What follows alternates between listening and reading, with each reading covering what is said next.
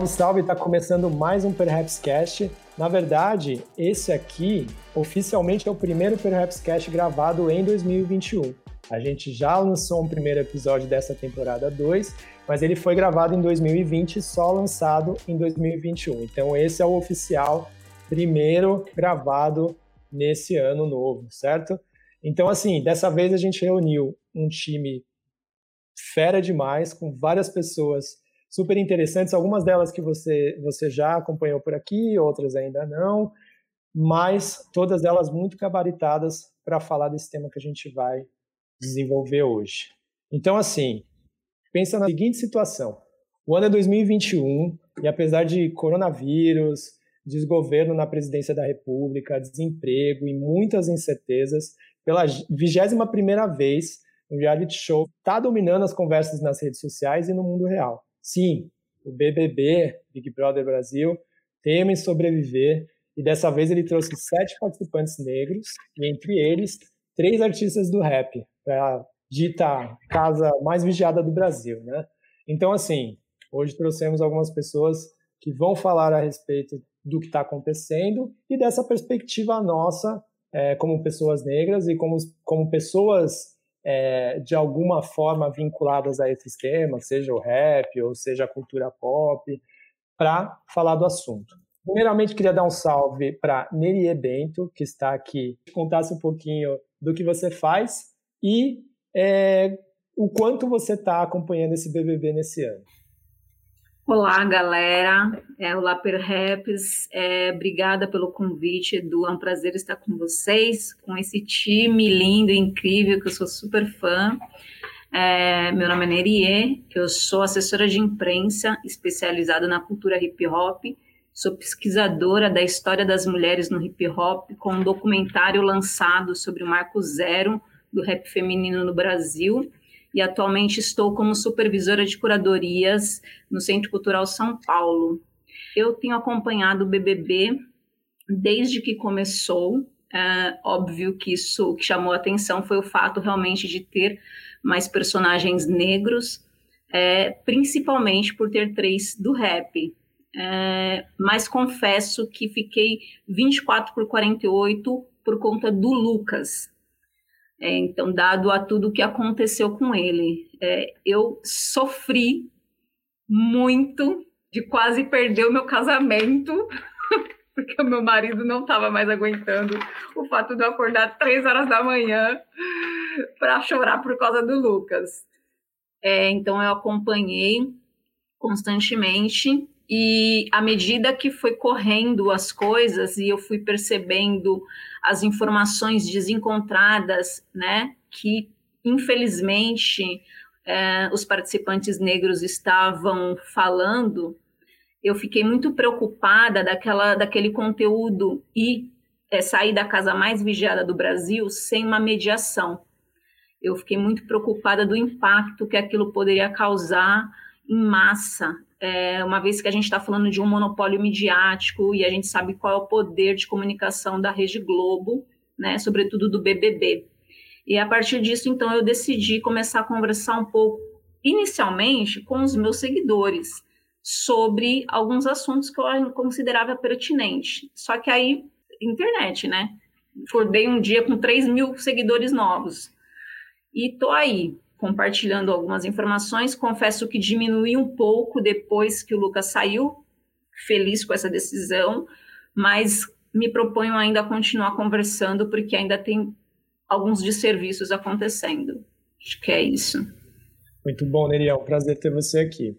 É, bom, na sequência, Aline Ramos, que tem trabalhado na cobertura aí do BBB no UOL. Fala um pouquinho para a gente, dar um salve e o que você tem feito e o quanto você tem acompanhado o reality show.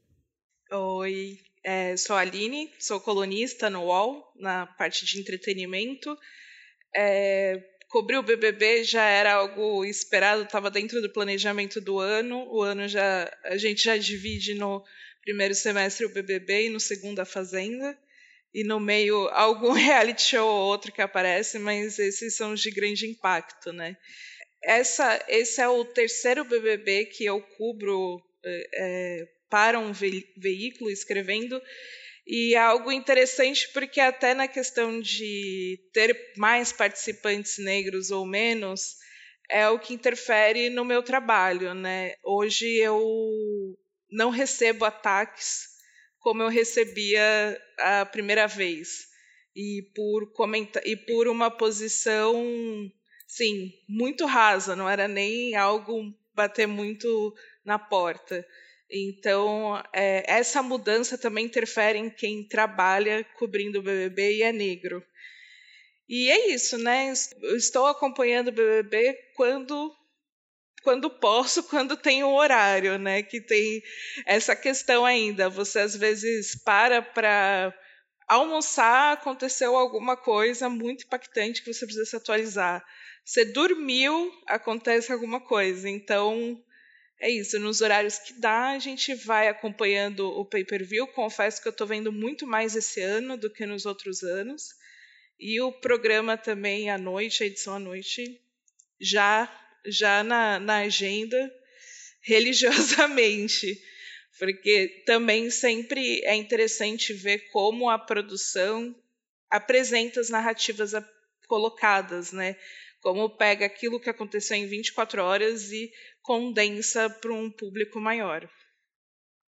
Muito bom, Aline. Já se prepara que depois eu vou pedir para que você, até para a gente começar a conversa, faça de repente um panorama aí para a gente entender, né, de onde a gente veio, né, desde ali das primeiras edições até hoje, e esse impacto aí de, de ter trazido mais pessoas negras para participar e o perfil que elas, o perfil que elas possuem. Acho legal para a gente contextualizar para a galera. Já vai se preparando aí. Na sequência, a gente tem uma pessoa aí que já, acho que de todas que estão aqui, é a mais conhecida, né? Já participou de alguns casts aqui com a gente, é, já é muito conhecido na, na podosfera, né? Com a sua voz aveludada. Olga Mendonça, por favor, se apresente, que eu já me cansei de passar o seu currículo aqui, sempre fico com a boca seca de tanto que eu falo, preciso tomar um gole d'água. Seja bem-vinda, a casa é sua, e fala pra gente o quanto você está acompanhando o BBB. Fala, Edu, valeu pelo convite, valeu pelo convite toda a galera do Super Raps. Feliz demais de estar aqui com a Neri, com a Aline, com o Iago. Alguns eu já conheço do, só conheço do mundo virtual, mas a maioria aqui eu conheço do rolê. A Aline, a gente já gravou podcast junto, né, Aline? Já faz um tempo a gente gravou um Braincast, se não me engano. Já nem lembro se era Braincast ou Mamilos na época. Já. Olha, Foi Braincast. Foi Braincast, né? É isso a memória, a minha idade aqui já, dando uma travadinha. Eu sou designer multimídia, sou filmmaker, tive o grupo, o Projeto Manada. A gente nunca terminou de verdade, mas está em pausa já há alguns anos, então a galera daqui me conhece como Macário. E também participo de alguns podcasts né, do Braincast, com mais frequência. Eu sou host do Que Está Acontecendo. Eu e a Helmada também somos hosts. E acho que é isso. A apresentação é essa. Vou conseguir ser rápido. Cara, minha relação com o BBB é um pouco parecido com o da Nery, porque eu também passei por isso. Assim, eu tinha visto aquele documentário Espera Tua Revolta com o Lucas, é um documentário da Elisa Capai, e eu me interessei muito na época que estavam rolando os protestos com jovens secundaristas, assim me deu uma puta esperança de ver que tinha uma geração periférica roubando um pouco essa narrativa progressista que ainda é muito branca, ainda é muito Vila Madalena, ainda é muito um jeito de se apropriar de umas pautas. Eu tinha umas certas críticas que, obviamente, eu tentava manter elas aqui dentro do nosso campo progressista também, porque às vezes eu acho que a gente a gente, né, o, o, o, prazer do esquerdista é falar mal do esquerdista. E às vezes a gente se perde muito brigando entre a gente. Então eu ficava sempre naquilo, mas sempre com esse olhar mais positivo de falar: cara, vai vir uma nova geração que vai conseguir descobrir outro jeito de lutar. E eu sou cria da escola pública, fiz escola municipal, depois fiz Senai, depois fiz ET, quer dizer, eu fiz tudo que podia ser público, eu tentei me manter. Então, para mim era muito importante ver. E no documentário, o Lucas é, é, um, é um personagem muito muito interessante para ele trazer essas habilidades do rap, da poesia, se bobear até mais do que o rap, mas também não sou louco de ficar querendo separar a poesia de rap, mas enfim, do slam. Então ele já era um personagem que eu falei, cara, tem que ficar de olho nesse menino. Tanto que é engraçado, depois quando ele foi para Malhação, até achei meio, caramba, que que velocidade e que esperteza da malhação, né? Porque realmente esse menino é uma potência. Então, como ele caiu no audiovisual, alguém se ligou e pegou. Então eu também, eu entrei mais interessado nisso. Depois, quando eu vi que tinha a Carol e o Projota, que são pessoas que eu não tenho uma relação muito próxima, mas eu conheço, né? Quando, putz, sei lá, quando a Carol ainda não era conhecida, ela já tinha ido em show do Projeto Manado em Curitiba. Então, assim, a gente tem esse olhar do rap de falar, cara, como essas pessoas vão se manter, né? Como elas vão agir? Para mim foi muito especial assistir aquela edição do Slim, por exemplo, né? Que era uma edição que eu falei, cara, é muito curioso você ver alguém que você conhece numa tela grande e ficar pensando nesses comportamentos.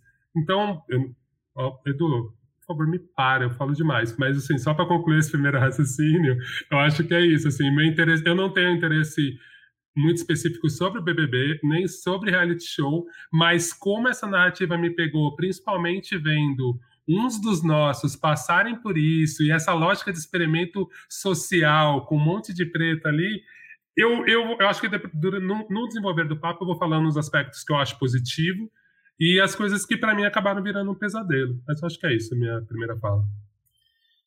Muito bom, muito bom. Pode deixar que se eu achar que passou da, da conta, vou cortar. Mas, Levanta ó, a mãozinha, é, chacoalha. Não, mas, dificilmente dá para dá interromper aqui, que geralmente é coisa muito interessante. Mas vamos lá.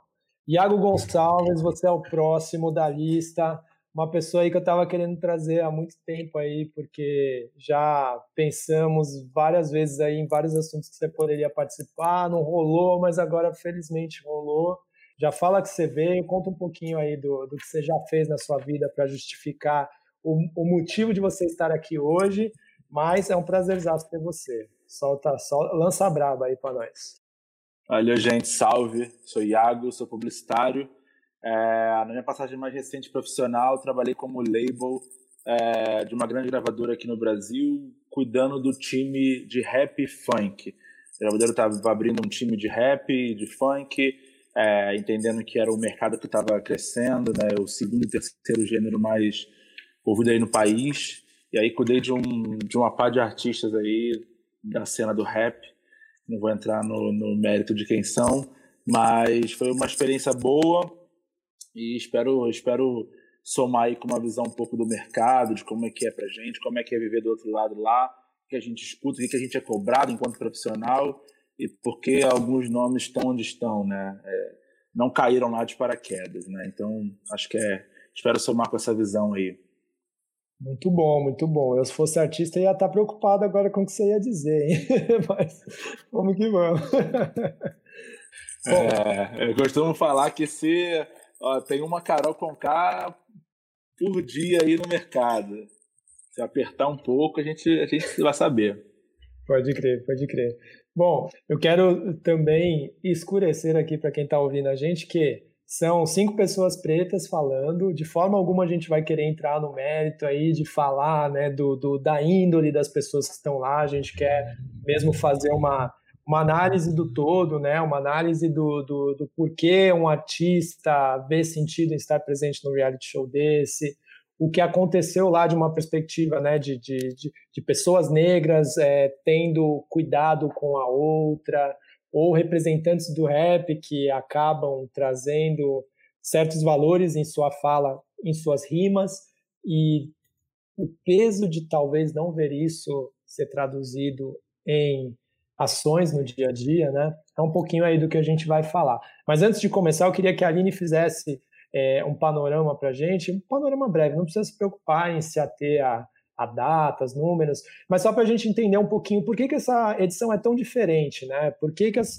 por que que está chamando tanta atenção? Por que que logo nos primeiros dias a coisa pegou fogo? O que que você enxerga, né? Assim, é o Twitter que tá, as pessoas no Twitter estão falando demais tem essa coisa das pessoas enxergarem um certo poder ali de, de seguir mais uma pessoa e deixar de seguir outra. O que, que tem de diferente nessa edição, do seu ponto de vista?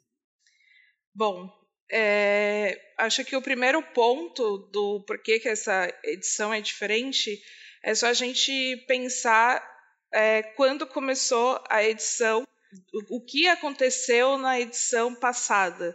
No meio dela, a gente teve o início da pandemia e o início do confinamento, né, no Brasil. Isso foi muito marcante. O BBB passou a ter uma importância muito maior na vida das pessoas, que era aquela questão de putz, agora eu tenho que ficar em casa, a única coisa que me sobra para me divertir é o BBB. E ele cumpriu muito bem com essa função. Por sorte, né, para as pessoas que gostam do programa, que essa foi uma edição muito marcante e que rendeu até o final.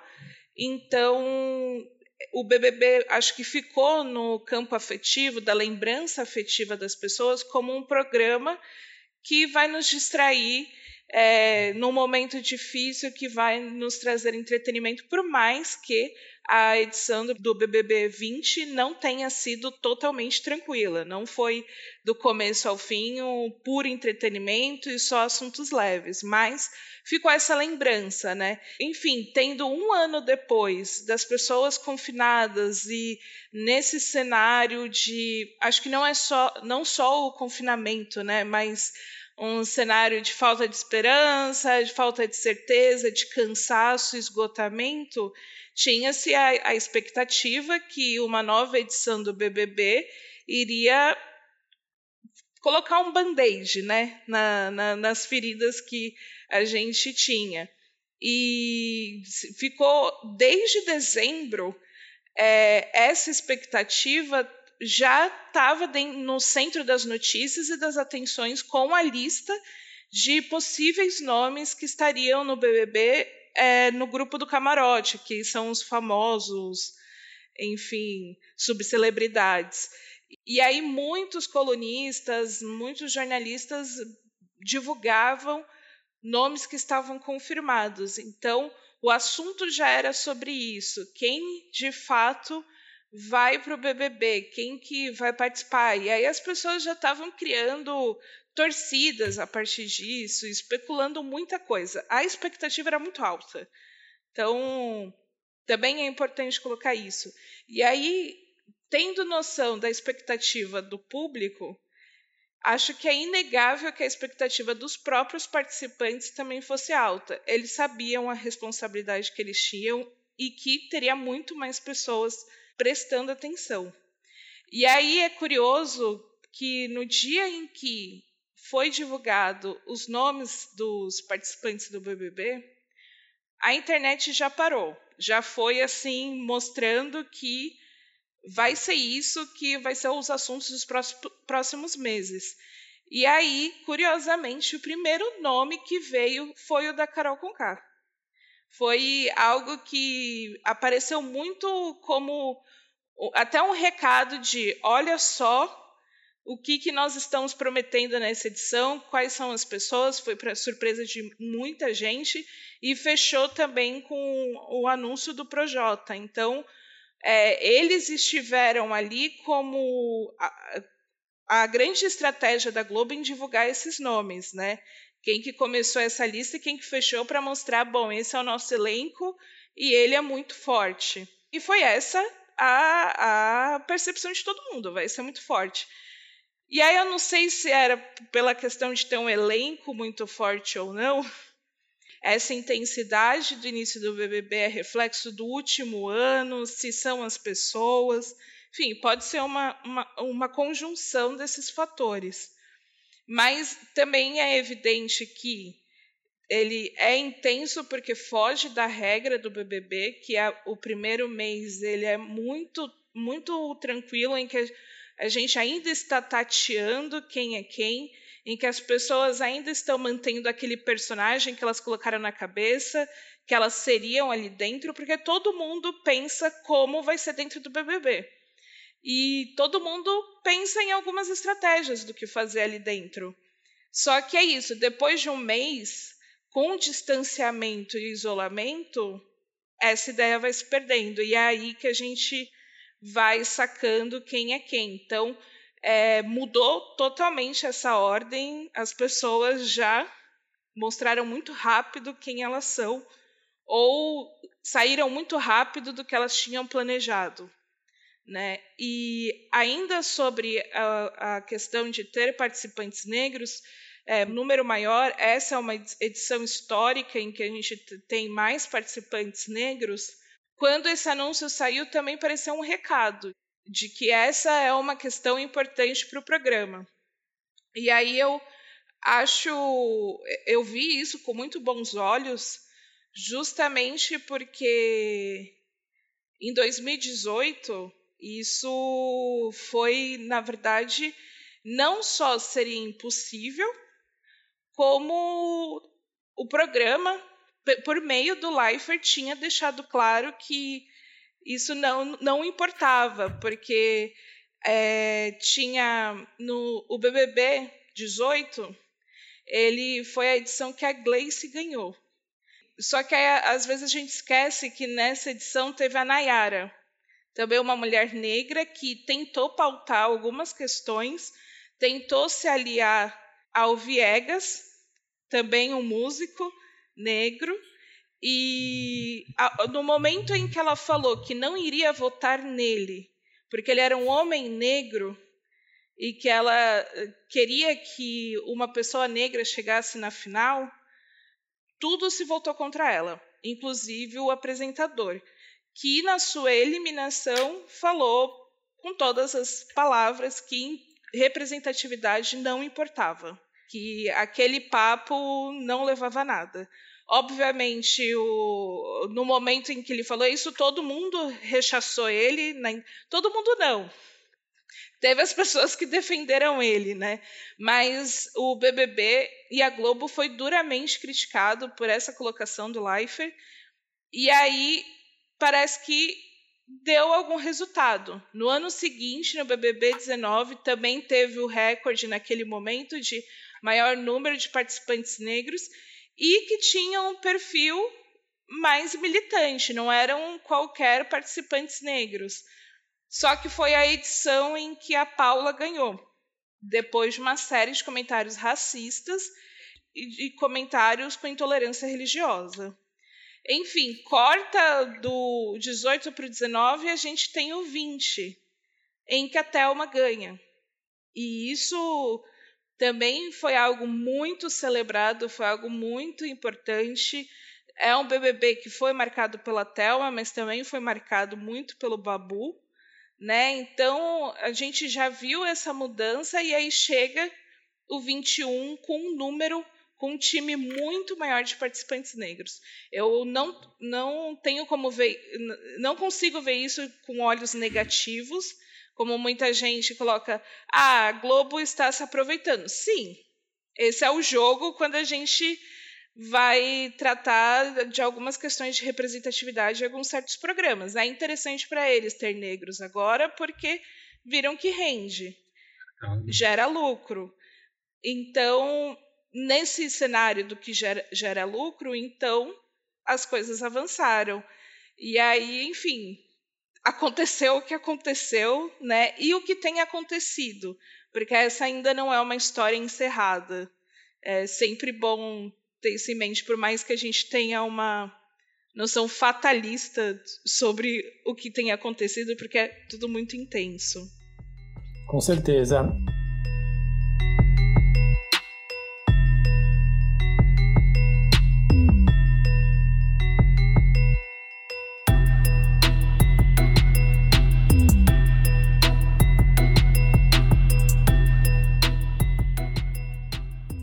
Queria dar sequência a essa conversa perguntando um pouquinho para Melier sobre que ela começou, né? Quando ela fez a introdução, né? Quando ela contou um pouquinho quem ela é, ela falou um pouquinho que ela até acabou tendo uma discussão com brincando ali, né? Que teve uma discussão com o marido por acompanhar o BBB, porque acredito eu que isso também vem de um desgaste por serem 21 edições, né? Algumas pessoas até acompanharam lá atrás, Outras, como o Olga falou, né, tiveram alguma, alguma coisa ali que fizeram com que elas voltassem a acompanhar, como foi o caso da participação do SNI Hemografia, mas é, você estava falando, né? Pô, acompanhei principalmente ali pelo Lucas tal.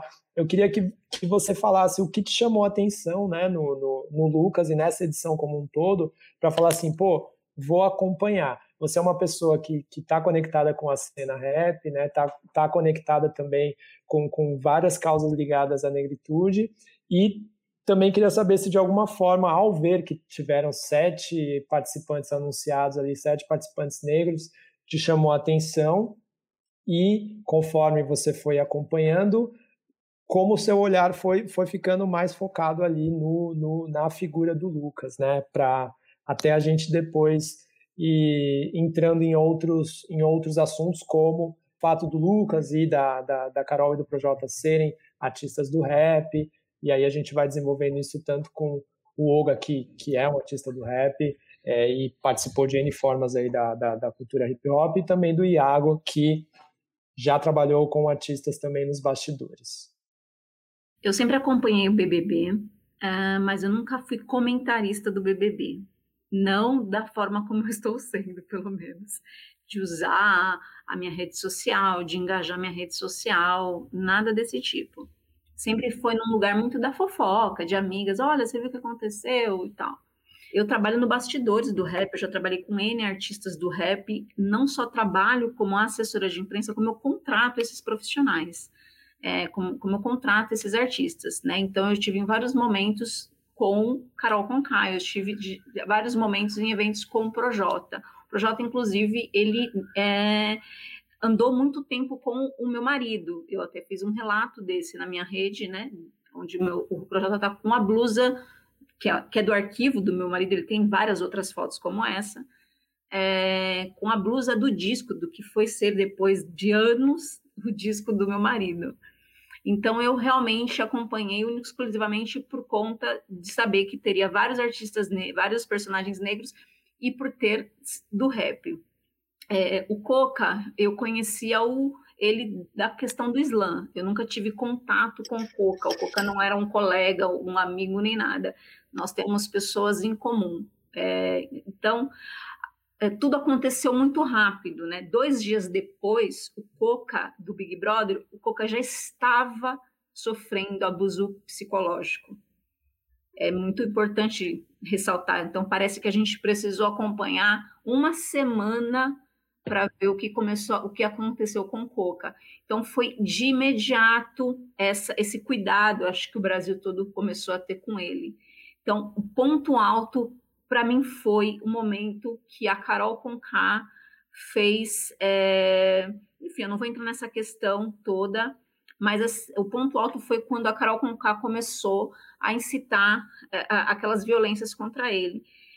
E aí foi o momento que eu falei: agora eu vou ficar 24 horas assistindo isso até esse menino sair dessa casa, porque eu não vou ter paz enquanto este menino não sair dessa casa. Eu acho que é basicamente isso. Não sei se eu respondi, respondi toda a sua pergunta, mas é basicamente isso. Não, você respondeu. É, na verdade, o que eu queria é isso mesmo, saber se você sempre acompanhou e, e como você, como, como te chamou a atenção, né? Essa história que acabou centralizando um pouco mais no, no Lucas. Mas a gente depois já vai voltar para você para abordar alguns outros aspectos, principalmente esse da de, de, dessa parte mais pessoal que a gente vai conhecendo dessas figuras que talvez antes a gente só conhecia nos bastidores, né? É, agora eu queria falar um pouquinho com o Oga, tanto para falar desse ponto de vista do, do rap estar mais presente, né, na, nessa edição do, do, do BBB 21, como também de, de, de ter visto, né, essas figuras negras e a, e a militância também, de alguma forma, ser colocada como uma pauta que poderia atrair mais, mais, uh, mais marcas, né? Porque o, como o Olga já trabalha também né, com marketing, existe esse olhar também né, de que se a pauta é relevante para o momento, ela pode vender mais também, né? Então, o quanto você enxergou que sim, é legal, é importante, mas também isso é algo que é, é, é super vendável e também já fazer essa conexão com esse olhar para o rap estar mais presente nessa edição. É, eu acho, eu acho importante lembrar, né? A Aline fez um ótimo recap ali, lembrando para gente como foi isso, né? Que ao mesmo tempo que como a Globo estava atrasada em relação ao marketing de causas, né? E aí a Globo, no ano do Black Lives Matter, conseguiu putz, geniosamente consegui dois personagens negros que, tipo, um deles ganhou, né? A Thelminha ganhou nesse ano, que é um ano que eu acho que é muito importante te lembrar disso, assim. O Ali Camel, que era diretor de jornalismo da Globo, é um cara que escreveu um livro Não Somos Racistas. E esse ano passado foi o ano que teve aquele momento que um tuiteiro deu um puxão de orelha, porque estavam comentando Black Lives Matter no, na Globo News, só com apresentadores brancas. Alguém chegou e falou: gente, não faz sentido. Então, assim, é um momento que internamente, no jornalismo da Globo, então não é só uma pressão do marketing, mas do jornalismo da Globo, eles tiveram que mudar essa mentalidade e pensar em representação e representatividade. Então, eu acho que tem um caldeirão aí que eu também olhei com bons olhos, Aline, quando eu vi um, um casting tão diverso, eu achei muito interessante, por um lado, que eu falei, cara, vai ser legal eles entenderem que os pretos não são um bloco único, que os pretos falham, que tem preto que é mais engajado, tem preto que é menos, tem preto que se entende muito bem como negro, tem pretos que ainda estão nessa descoberta, né? Porque Brasil é isso, é essa miscigenação e todas as questões que a gente discute do colorismo e coisas mais avançadas. Tem pretos de diversas regiões do país, e isso faz com que eles pensem diferente. Então, inicialmente, eu achei uma puta sacada, não só pensando nessa questão marqueteira do Big Brother, de falar, olha, que legal, eles entenderam que pode ser 50%, que é essa a população brasileira. Que legal, né? Então eu olhei para um bons olhos, depois eu olhei com essa visão mais marqueteira, falei, cara, legal também. Olhei o cast ali, falei, pô, que diverso. Eu vi o rap, mas eu vi o funk ali também, né, com a Poca. Falei, pô, eles estão muito espertos, eles sabem muito bem para onde eles estão direcionando o público deles. Ao mesmo tempo, o sertanejo, que eles não são bobo, é um mercado de música gigantesco e aí, dentro do, sertanejo, o cuidado que eles tiveram de pegar, né? Tipo, eles tentaram melhorar a edição passada, assim, né? Nesse sentido que, tipo, já que os homens brancos são sempre os vilões tal, vamos pegar uns mais preparadinhos. Entenda como quisesse preparadinho. Mas assim, vamos pegar uns menos tóxicos do que daquela outra vez tal. Então, no início, eu fiquei imaginando, eu falei assim, cara, eles planejaram tanto que a chance disso ser muito chato e não ter conflito nenhum é imenso, porque tinha muita gente, mesmo dentro do. Da, e essa, esse conhecimento superficial que eu tinha, né, desses, desses personagens, eu achava assim, cara, sei lá, vamos, vamos ver o que, que dá. E aí eu tava na minha, no meu jeito de acompanhar esses, esses programas, que é um jeito de acompanhar pelo Twitter, pela repercussão. Galera, edita para mim aí nas redes, eu assisto o melhor momento e tal quando, quando eu tive essa surpresa, assim, de entender que, que eu acho que também é um dado curioso, né? As pessoas brancas que estão no programa, a maioria ali, a Aline pode me corrigir depois se estiver errado, passaram por coaching. Né? Então, acho que a Pouca também passou, talvez a Pouca seja a única exceção, mas você percebe que todos tiveram um planejamento de carreira, teve uma discussão muito séria e profunda o que, que você vai fazer nessa merda, porque a exposição é imensa. Né? Ao mesmo tempo, me assustou muito perceber que no rap, eu imagino que tenha tido, né? O projeto de uma gravadora grande, mas assim, como isso foi muito mal preparado, né? Pensando que essas pessoas não estão promovendo o disco delas, não estão promovendo a música delas, sei lá, se eu sou um, um, rapper que tô lá, cara, no mínimo já tem uns feating de freestyle de Carol e Projota. Eu tava esperando muito isso. Mesmo, né, mesmo o Cocá que tava lá, que também é, né, mesmo a pouca, sei lá. Cara, eu fico muito impressionado como você tem uma casa com um monte de músico que não pensa em música, Quer dizer, o sertanejo está mais empolgado fazendo batuque lá do que o povo do, do rap. Então teve uns, uns, momentos que eu fiquei assim, cara, será que a galera do rap dimensionou muito mal o que, que era essa oportunidade de fazer a casa funcionar sobre entretenimento? E aí tem uma outra questão, Neri, que depois eu quero que você comente com a gente, que é uma coisa que me pegou muito. A gente viu, por causa dessa questão do marketing de causas, a gente começou a perceber que, principalmente a gente preto, a gente que está no mercado, e não só no mercado negro, não só trabalha com audiência negra, a gente começou a perceber que em vários lugares tem essa inclusão que é puro tokenismo. Tipo, eu preciso ter um preto aqui para validar tudo isso. E a gente, às vezes, aproveita isso e fala: ah, tá bom, vocês me contrataram, então vamos lá, vamos ver quanto vocês aguentam. E às vezes é só uma entrega mesmo, às vezes o trabalho não tem nada a ver, cada um percebe a situação e o jeito que lida com isso.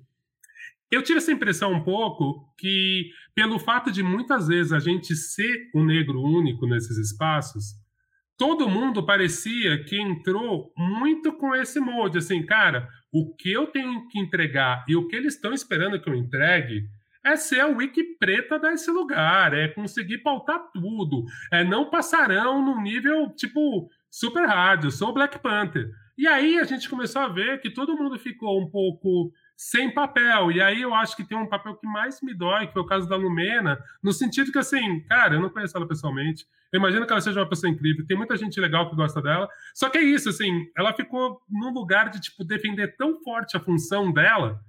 E ao mesmo tempo, assim, o quanto a sociedade não faz isso com a gente. Então, eu que queria ver a diversidade de pretos com pensamentos diferentes, falei, Deus do céu, o único preto que está desalinhado no pensamento de verdade é um preto de direita. que, né, o Nego Dick, para mim, assim, ele ficou fincando tanto o pensamento único dele, né? Tipo, você sou um pensamento livre aqui, eu sou um negro que pensa diferente. E aí eu falei, cara, olha que maluquice. No final a diversidade não veio, as pessoas estão batendo cabeça porque elas estão disputando o mesmo espaço, sendo que, cara, eu, eu, assim, na maioria dos conflitos que eu vi lá, eles nem discordavam tanto do Lucas, assim, tipo, né? Então, para mim foi meio, meio complicado entender isso, assim, entender o quanto as marcas estão felizes com isso, se realmente esse movimento de falar, ah, o BBB vai dificultar muito a vida, vai, vai, vai acabar com o marketing de causas, vai acabar com, com o nosso discurso, né? Eu ainda acho muito cedo para a gente bater o martelo aqui e falar, puta, prejudicou a vida, porque assim, gente, desculpa, movimentos negros estão aí há muito tempo, já teve várias vezes coisas assim, de desacreditar, eles sempre pegam, sabe? Nos Estados Unidos pegaram o OJ e tentaram fazer a mesma coisa, tá vendo? Esses pretos. Sempre vão achar um exemplo nosso ruim, então acho isso também um pouco. É legal para a gente discutir agora, é legal para a gente pensar, mas eu acho muito fatalista. Então, isso eu fico assim, calma, gente, calma. Amanhã, se dois brancos saírem se batendo lá, a pauta vira os brancos se batendo. E aí eles esquecem um pouquinho. Então, isso eu acho um pouco fatalista. Mas, mas, eu entendo que a gente ter essa caricatura do militante chato, do militante progressista chato, é, a gente precisa tomar cuidado. A gente precisa tomar cuidado para que não todo mundo vire essa caricatura. Mas, ao mesmo tempo, aí é meu lado Haribo positivo, assim, eu acho que é interessante a gente olhar para dentro e falar, cara, em qual momento da vida eu fui Lumena? Em qual momento da vida o meu discurso foi tipo, ah, hoje vocês não passam, gente. Deixa eu militar aqui com muita força. Porque eu acho que para mim é o, que, é o que eu vejo. Assim, vários momentos eu fiz isso, talvez com não tão, não tão duro, talvez um pouco mais humano, mas assim, teve vários momentos que eu usei esses artifícios de tipo, cara, nem vou deixar falar, sabe? Sem, sem, sem tempo, irmão. E às vezes eu acho que é interessante a gente se ver e pensar nisso, né? Imaginando sempre, vou, vou, terminar minha fala aqui, mas imaginando sempre que aquele ambiente não é real. Se a gente soubesse que a gente estaria sendo filmado, muitas vezes eu tenho certeza que todos nós, mesmo aqui, aqui a gente já tem um filtro. Por mais que estamos entre amigos, tal, tal, a gente já tem um filtro. Então, assim, imagina as camadas de filtros que eles têm, impressões que eles têm lá dentro. Então, não é, não estou querendo passar pano, eu acho que é isso. Tem coisas ali que são do direito humano e, e que batem, ferem direitos humanos e são a noção das pessoas. Mas eu gosto de pensar que se a gente entende que um negro pode errar e que, e que pessoas erram, a gente também tem que ter esse raciocínio quando a gente olha para dentro da casa, sabe? Tipo assim, cara, talvez eu numa situação daquela, quer dizer, eu não toparia entrar, mas talvez eu numa situação daquela também também poderia fazer uma atitude que tipo fosse um exagero de uma atitude que eu teria aqui fora.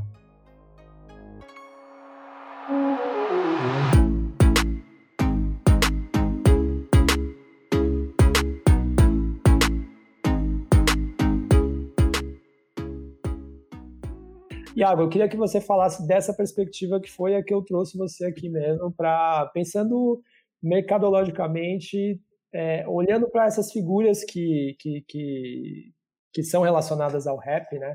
essas três pessoas que entraram e têm conexão direta com o rap, é, pensando, né, pensando em marketing, pensando no lado positivo e negativo de você entrar num reality show desses, que é o maior do Brasil, é, pensando em momento de carreira, cada um vivendo seu momento particular, um mais vinculado com pop, outro com talvez uma música mais eletrônica, conversando com o público, não sei, mais, mais militante, outro talvez mais desapegado a causas e levando para coisas mais leves, falando de amor, outro ainda mais em começo de carreira, entendendo qual que qual que é o seu lugar né, nesse espaço do entretenimento. É, não, não, não, te peço nem para fazer uma análise específica deles, mas uma coisa mais macro, assim, de, de olhar artista abraçando uma oportunidade dessas e o quanto é positivo, o quanto é negativo. E uma coisa que de cara eu já digo aqui, que do meu ponto de vista é positivo, que tal, é, alguns anos a gente nunca veria três pessoas, é, três artistas do rap num reality show desse, né? Na Rede Globo, que é, é o maior canal aí de TV aberta do, do, do, país, uma das maiores empresas do Brasil. Então, o, o, a importância disso, né? A importância do, do, do, das figuras do rap num reality show desses e olhando um pouquinho especificamente aí do lado positivo e negativo de você se expor tanto, já que é possível você acompanhar 24 horas o que essas pessoas estão fazendo. É, então, e é assim, é, existem muitos ganhos para o artista estar é, no programa como BBB, né? E não só musical, como teve Manu Gavassi, mas de exposição nacional. A gente tem que entender que, no final das contas, está falando da TV Globo, está falando de milhões de pessoas é, sabendo quem você é, pessoas que a Carol não atinge no Super Bonita, que o Projota não atinge numa agenda de show. É, tá tocando pontos do Brasil profundo de fato. Né? É, e isso é uma audiência que esse artista provavelmente não teria e que ou seria é um caminho bem árduo para chegar lá. Né? E o rap ainda não chegou lá como sertanejo. Rodolfo ali, do Jael Rodolfo, que tem ali, já é um sertanejo é, grande, ele tem uma abrangência, talvez no Brasil, maior do que um Projota, do que uma Carol. As pessoas conhecem, sertanejo é a, a, o estilo musical mais é, ouvido no país. 70% das pessoas ouvem sertanejo no país, é muita coisa. O rap é o terceiro gênero mais estado no país, então é um salto de carreira interessante. Eu acho que o Projota e a Carol, eu estou falando dos dois porque são artistas já consolidados no seu meio, ali no rap, no pop, são artistas grandes, mas são artistas que têm muito a percorrer ainda quando a gente olha para o mercado musical do Brasil. Então, faz muito sentido para esse artista, né? Só que eu acho que todas as variáveis não foram não foram pensadas, né? Eu acho que são artistas que foram muito na cabeça com o último BBB, né, o de 2020, né, que foi um BBB que teve basicamente o lado ali dos homens tóxicos e das BBB totalmente voltado para as pautas importantes, né, tanto que todos os brancos da casa, sobretudo o Fiuk, fizeram o coach ali para não falar besteira, para não serem cancelados. Então, eu acho que não é que faltou talvez faltou um pouco de preparo, talvez faltou um pouco de entender o jogo que estava. Acho que por falar, não, eu sou preto, eu sou do rap, eu sou da rua, eu tô salvo, né? Eu sou mulher, eu sou homem negro, eu tô salvo desse problema, eu não vou ser cancelado. É... não conseguiu avaliar o jogo de fato, né? Não conseguiu avaliar o que estava em jogo, porque no fim das contas, o Prior, no passado ser cancelado, ele não perde nada, né? Ele só ganha alguma coisa. Agora, a gente está vendo uma artista como a Carol, que a gente faz uma pergunta, assim, uma artista, qual marca hoje de moda e beleza é, vai querer se associar a uma imagem do artista como ela? Sobretudo nesse primeiro momento. Daqui a um ano, dois anos, a gente pode ter uma mudança, mas nesse primeiro momento, qual que marca, ou qual agência, ou, ou a gente está dentro do mercado, quem colocaria o nome dela num planejamento para uma marca, numa, num endosso para uma marca? É muito difícil. Isso, isso não afeta somente a ela, afeta uma cadeia de profissionais que trabalham com ela. É, então, é um passo arriscado. Foi um passo arriscado. Acho que o jogo não terminou, mas vale a reflexão é, do que está acontecendo e talvez esse seja o último ano que a gente vai ter artistas de grande porte é, num reality como esse, né? Porque o medo está tá em todo mundo.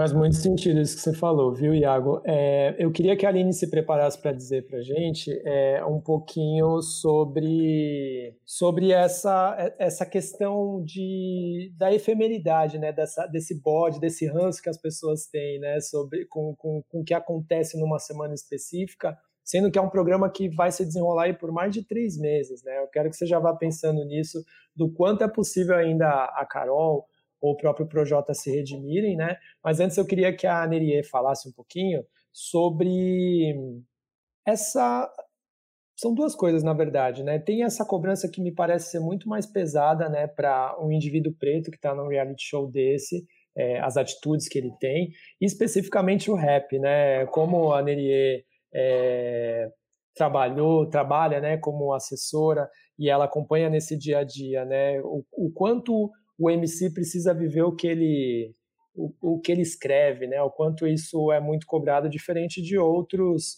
é, gêneros musicais, como o sertanejo, por exemplo, que muitas vezes precisa se retratar de coisas absurdas que fala, e isso às vezes acaba até gerando, inclusive, até um, um buzz, um barulho maior, um números maiores nas redes sociais do que no começo da polêmica.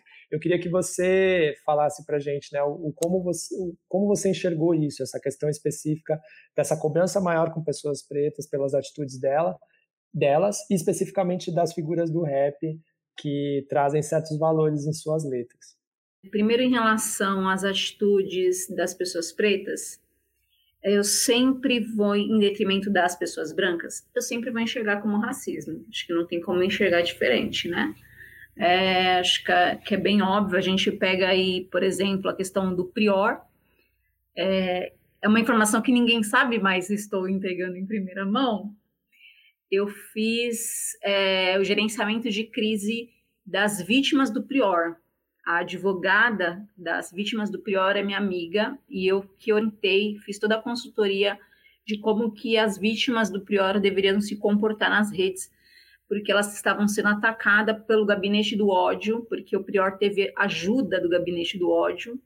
É, então, ela, esse gabinete, eles revelaram o endereço dessas vítimas. Gabinete do ódio, não revelem meu endereço. tipo aquelas. E, e assim, uh, então eu fiquei um pouco a par do processo e é inquestionável que ele é um estuprador. E a gente vê, por exemplo, ele fazendo publicidade. Então, a gente está falando de uma pessoa que cometa um crime, né? Então, é óbvio que pessoas brancas, numa, mes numa mesma situação ou numa situação pior, onde envolve crime, ela sempre vai ser resguardada, né? Ela sempre vai ser protegida e isso só tem um nome que é racismo. Acho que eu não preciso desenvolver mais do que isso.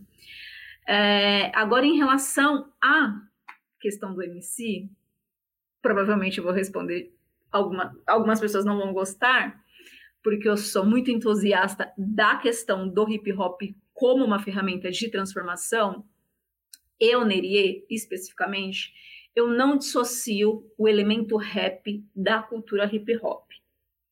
É, há uns dois, três anos atrás, eu estive numa mesa com o Dexter, e eu gosto muito de uma fala que ele fez, que ele diz: tem quem faça rap e, quem, e tem quem seja hip hop.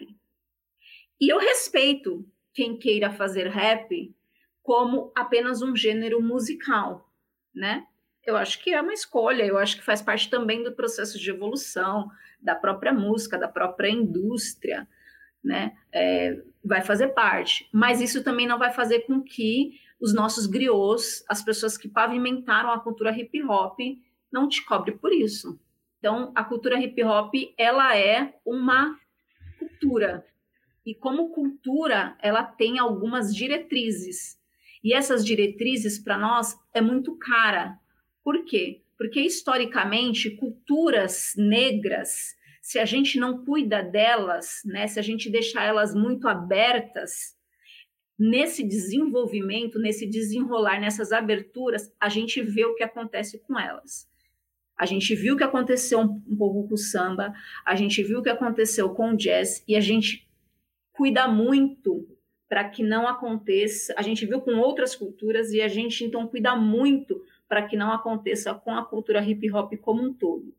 E o rap é um dos elementos do hip hop.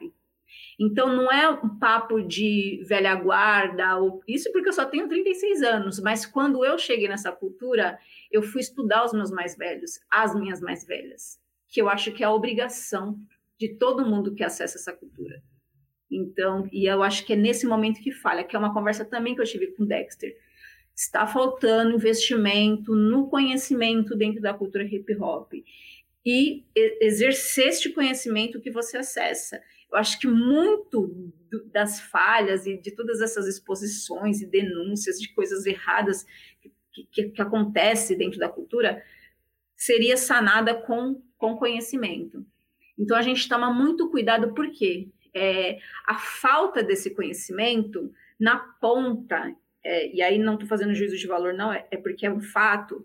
Na ponta, a gente vai ver, por exemplo, a Carol Conká falar que ela falou ontem, que ela colocou a Brisa de La Cordilheira, que é uma indígena, no palco pela primeira vez, que foi ela que colocou a, a Brisa para se apresentar pela primeira vez. A gente vai ver a assessoria dela dizer que a Carol Conká foi a pioneira e apagar a Shari Line, que é uma mulher negra, entendeu? Então isso é muito perigoso. Isso vindo de uma mulher preta, mas poderia vir de uma mulher branca. E se a gente não corrige isso, essa história vai ser replicada e acaba que daqui a um tempo ela vira verdade. A gente tem uma dificuldade no hip hop de registrar a nossa história. Para vocês terem uma noção, a gente tem um único livro que se chama Perifemina Zoom, onde conta uma introdução da história das mulheres no rap o meu documentário é o primeiro documentário no país a contar o marco zero das mulheres no rap. Ou seja, a gente tem pouco conteúdo ainda né, documental sobre essas histórias. Então, ou seja, a gente já não tem esses registros. A gente deixa pessoas com poderes midiáticos distorcerem né, essas histórias. Isso não tô, eu estou falando do ponto de vista da Carol, tá, gente? Mas acontece também com com homens, acontece, enfim. A, a, gente fala, a gente viu o Projota falando do, de uma técnica que era do Max B.O., falando que era uma técnica dele. Então, isso é muito perigoso. E nós, pessoas que amamos a cultura hip hop, a gente tem esse saudosismo mesmo, mas ele não é só saudosismo, ele é um cuidado para que a gente mantenha os pilares e as diretrizes. E não é que a gente não aceite novas gerações, novas ideias, a gente aceita sim, desde que você garanta que você não vá apagar, fazer um apagamento das pessoas e da, da construção da história. E é por isso que a gente, então, cobra muito que você ande alinhado a essas diretrizes. Eu acho que, aí, né, falei tudo isso para é importante, tá, Edu, contextualizar. Por isso que a gente cobra é, esses posicionamentos. Porque é, muita gente fala posicionamento, posicionamento, quem que foi que disse isso? Existem organizações do movimento hip hop, a Zulu, Zulu Nation, a Nação Hip Hop. Essas organizações são organizações que são internacionais, estão no mundo inteiro que tem diretrizes, que tem mesmo diretrizes, que tem a Frente Nacional de Mulheres no Hip Hop, que eu fui até mês passado, né, fiz o meu desligamento esse mês. Nós temos estatutos, entre vários critérios desses estatutos, por exemplo, é proibido transfobia, é proibido violência doméstica, violência de gênero. Existem várias diretrizes que conduzem o hip hop por quê? Porque se ele, a gente entende ele como uma ferramenta de transformação social, a gente precisa replicar para essa juventude que está se chegando coisas bacanas. A gente precisa. Então, se você está chegando para o movimento hip hop, você precisa acessar essas diretrizes. Então, se você pega um mic, se você pega um spray para grafitar e você não está de acordo com essas diretrizes da cultura que você se diz representar, você vai ser cobrado. Você pode até escolher não fazer, mas você vai ser cobrado. É basicamente isso. Muito bom, Neria. Gostei bastante do, da sua. E foi importante muito contextualizar, como você falou, porque eu acho que, assim, é, valorizando o que é dito pelos mais velhos, valorizando o rap inserido numa, na cultura hip hop E, e reconhecendo também essa dificuldade que temos né, de, de, de registrar mesmo a cultura como um todo, acho que se faz fundamental essa fala até para que a gente saiba para onde a gente vai, né? Para que não se esqueça o que foi feito no passado e aconteça esse tipo de coisa que, por exemplo, eu confesso aqui para vocês, o, o, que eu tô acompanhando de Big Brother é o que me espinga, assim, sabe? É o que a minha companheira me repassa, é o que amigos dizem, é o que eu vejo em redes sociais, mas eu não parei para ver um episódio. Mas assim, mesmo não assistindo, a gente é impactado por isso, né? E aí eu quero voltar para a Aline Yoga também, se prepare que chamo logo na sequência.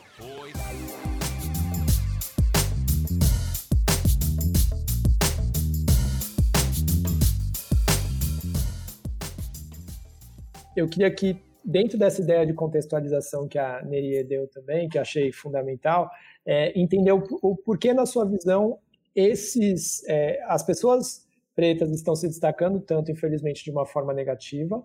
O peso desse julgamento, que talvez você já esteja tendo acesso, e o porquê esses dois personagens, especificamente, né? Personagens não, pessoas, mas enfim, é, Carol K e Projota estão se destacando não, infelizmente, não da, da, da forma positiva que esperávamos, né? É, se destacando por, por, por revelar talvez coisas que o, o fã não conhecia, ou talvez por, por acabar tendo estratégias ali que, que acabam uh, vilanizando né, o, o, é, essas figuras frente a quem assiste. Eu, eu queria entender com olhos muito curiosos mesmo para entender é, em que ponto chegamos, né?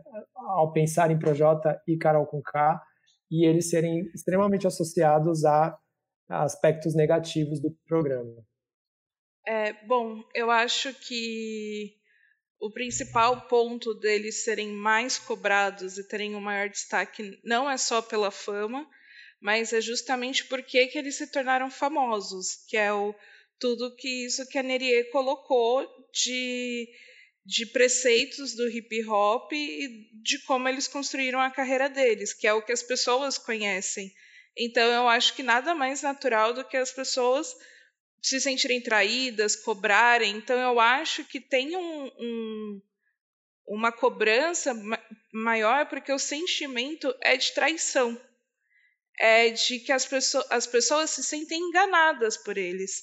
É, se, o que eles, se o que eles estivessem fazendo viesse de pessoas desconhecidas ou, por exemplo, é, você citou o Rodolfo, que é um homem branco sertanejo que as pessoas já esperam pior dele. Né, que quando ele é, é, homofóbico, que é o atual debate agora do dia foi é, pontuar assim, ele está sendo homofóbico lá dentro, é basicamente bom.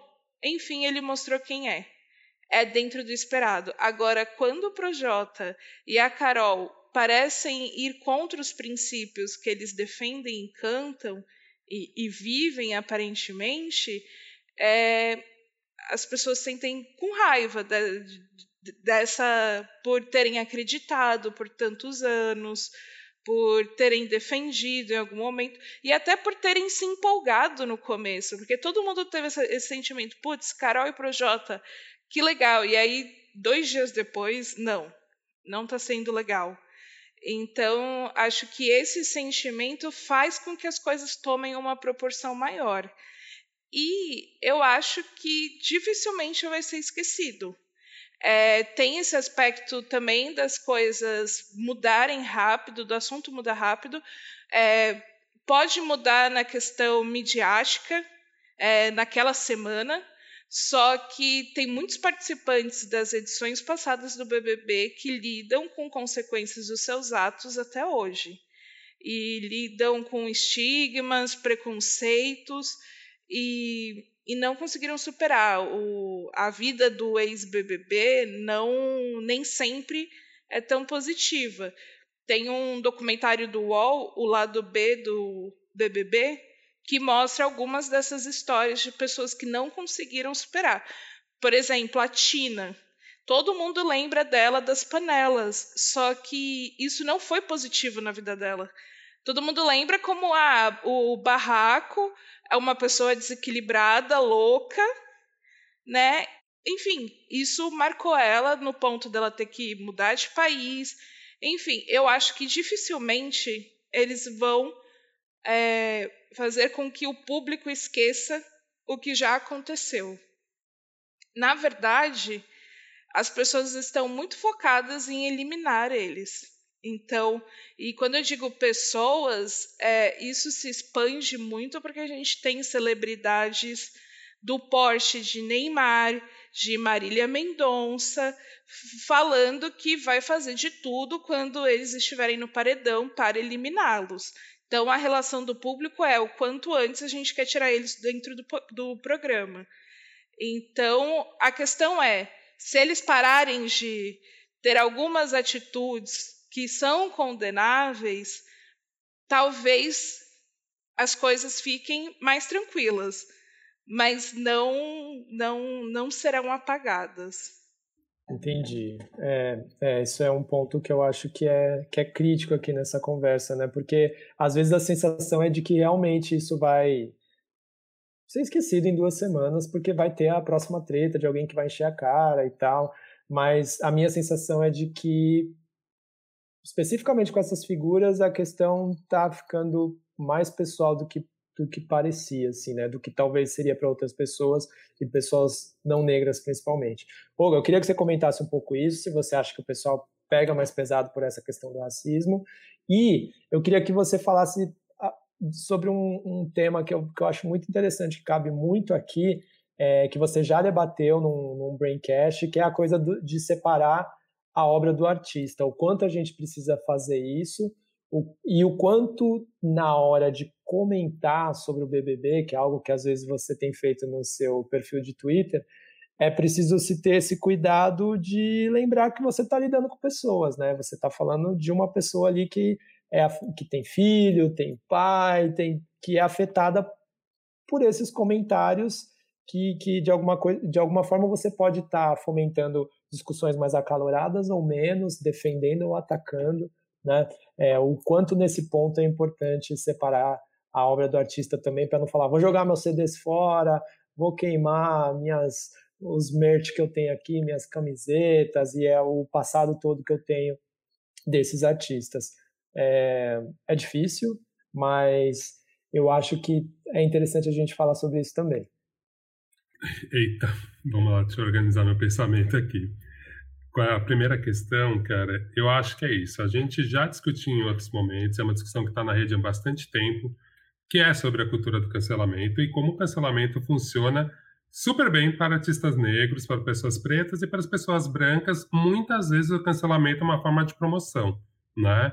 Então, é isso que a gente viu, é isso que a gente compara. Tem, tem comentário da Netflix de uma artista sendo escrota com todo mundo. Aquela discussão durou uma semana.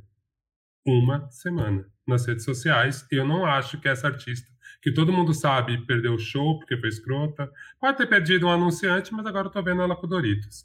Então, assim, a gente sabe que é tudo muito complexo nas redes, porque é isso. Logo alguém faz uma merda maior que a sua. Por outro lado, que a Aline levantou, e que é um pouco contraditório que eu disse inicialmente, e acho que dá para contextualizar melhor, é tem um efeito individual. E isso eu concordo muito com a Aline. Quando você olha aquele, aquela pessoa e você foca na vida dela e vê com o passar dos anos, e isso a gente vê desde o filme Cidade de Deus, se olhando os personagens negros como ficaram, você percebe que individualmente, se a pessoa não soube trabalhar aquela fama, não teve estrutura emocional e estrutura profissional para trabalhar aquele momento de fama, cara, isso se torna uma maldição, né? Então, acho que tem esse ponto da gente sempre pensar individualmente e coletivamente. Então, só para deixar bem, bem, bem específico aqui, quando eu falo sobre esse esquecimento, principalmente no primeiro momento que eu citei a Lumena, é que eu acho que assim a gente consegue reverter no coletivo essa imagem do que o negro ativista é um puta de um chato e que ele pratica bullying em todo mundo, sabe? Eu acho que a gente está. Se a gente realmente discutir esse ponto que é a superioridade moral. Então, o problema maior que a gente viu naquela casa, e não só com a Lumena, mas com muitas pessoas, inclusive pessoas brancas, é a superioridade moral. E, de certa forma, essa é a diversão do, do, do programa. Então, assim, eu acho que eu tô certo. E a partir do momento que eu tenho certeza que eu estou certo, eu posso falar um monte de coisas. Agora, o que é mais complexo quando a gente pensa no hip hop é para você subir num palco e segurar a atenção da pessoa por cinco minutos, você precisa ter fluência e uma confiança imensa para você ser um artista do rap, ainda mais um MC. Né? Então, assim, é muito complicado nesse momento a gente conseguir separar onde é o narcisismo, onde é a autoestima. E eu acho que isso é uma coisa que no rap é muito complexa. Quando a gente vê os artistas lá, é isso, eu fico sofrendo, gente, porque eu desligo o cérebro, eu fico com raiva igual qualquer pessoa em casa. E depois eu paro, ligo a chave da empatia e falo: Ô, do céu, você tá vendo o que tá acontecendo? E você poderia fazer uma merda dessa. Você poderia. Então o tempo inteiro eu fico nesse conflito de olhar e falar: não, calma aí, isso eu não falaria. Mas sei lá, talvez eu falasse uma outra besteira, porque assim, o rap te dá essa fluência te treina a ser muito afiado. Então eu entendo quando a Carol fala, pô, eu tenho uma bazuca na mão, eu uso as palavras para ferir. Sim, a gente no rap é treinado para isso. A gente, né, tipo, a gente se esforça para fazer isso. Talvez o sertanejo não aguentasse mesmo.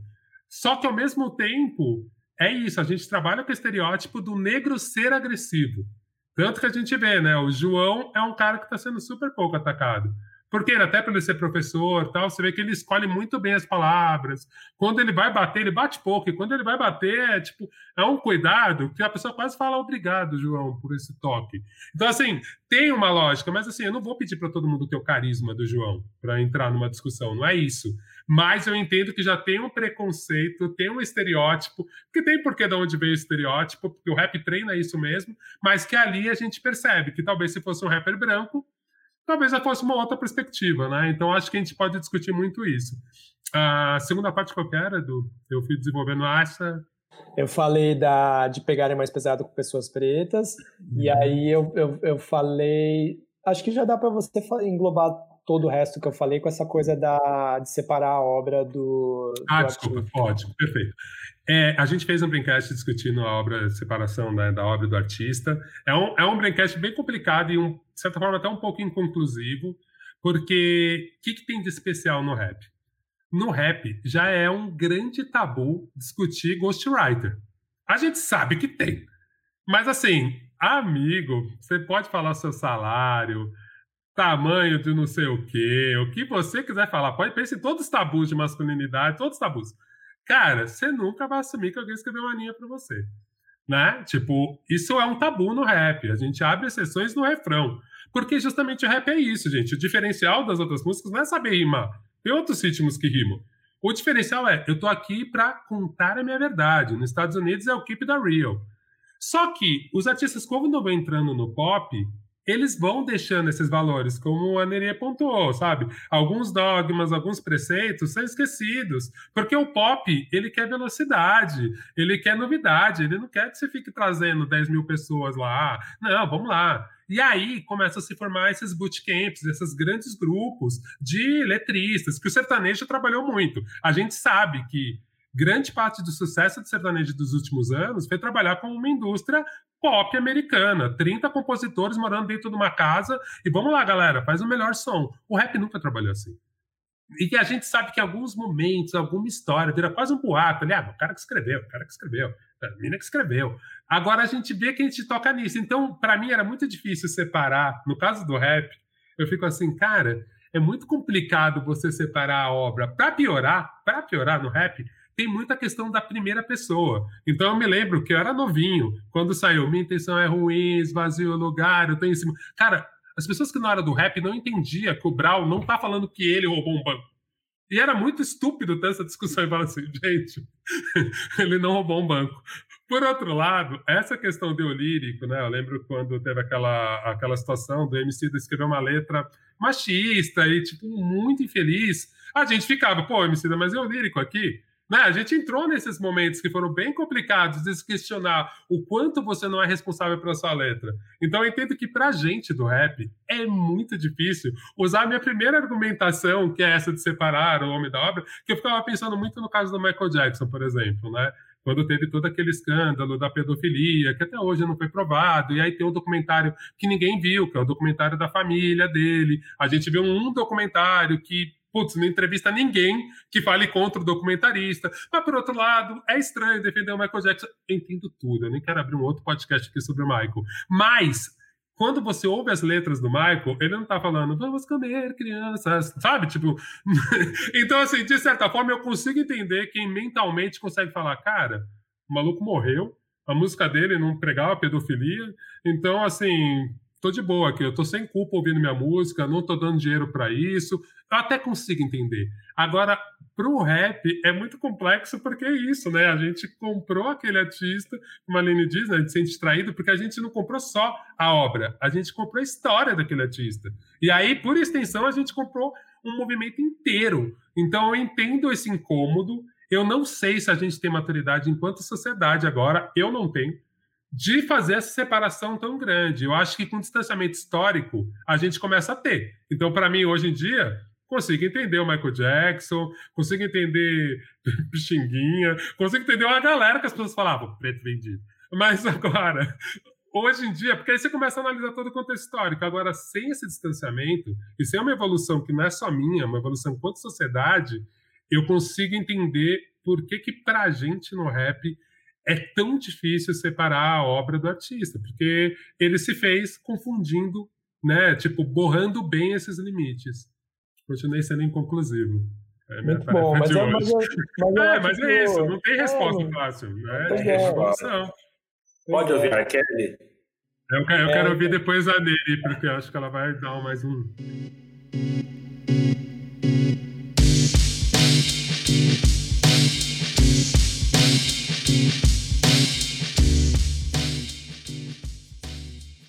Iago, eu queria que você falasse sobre essa questão do, do rap ter tido uma mudança de visão né, por parte da grande mídia, né? Porque é, tendo esses três artistas lá, mostra que o rap ele, ele está em outro patamar, né, do ponto de vista de mercadológico, atingindo aí números, números maiores em redes sociais, em plataforma de streamings, em venda de ingresso de shows, em serem considerados também como influenciadores na hora de assinar contrato com marcas, né? Eu queria que você fizesse essa análise, porque se a gente for olhar alguns anos atrás, nem tão distantes assim, é, ainda existia aquele, aquele peso né, do, do, de algo associado ao Racionais MCs, de não darem entrevista, de não trabalharem com marcas, que foi algo que o Brown já falou várias vezes que ele nunca cravou isso em pedra, que ele nunca faria, né?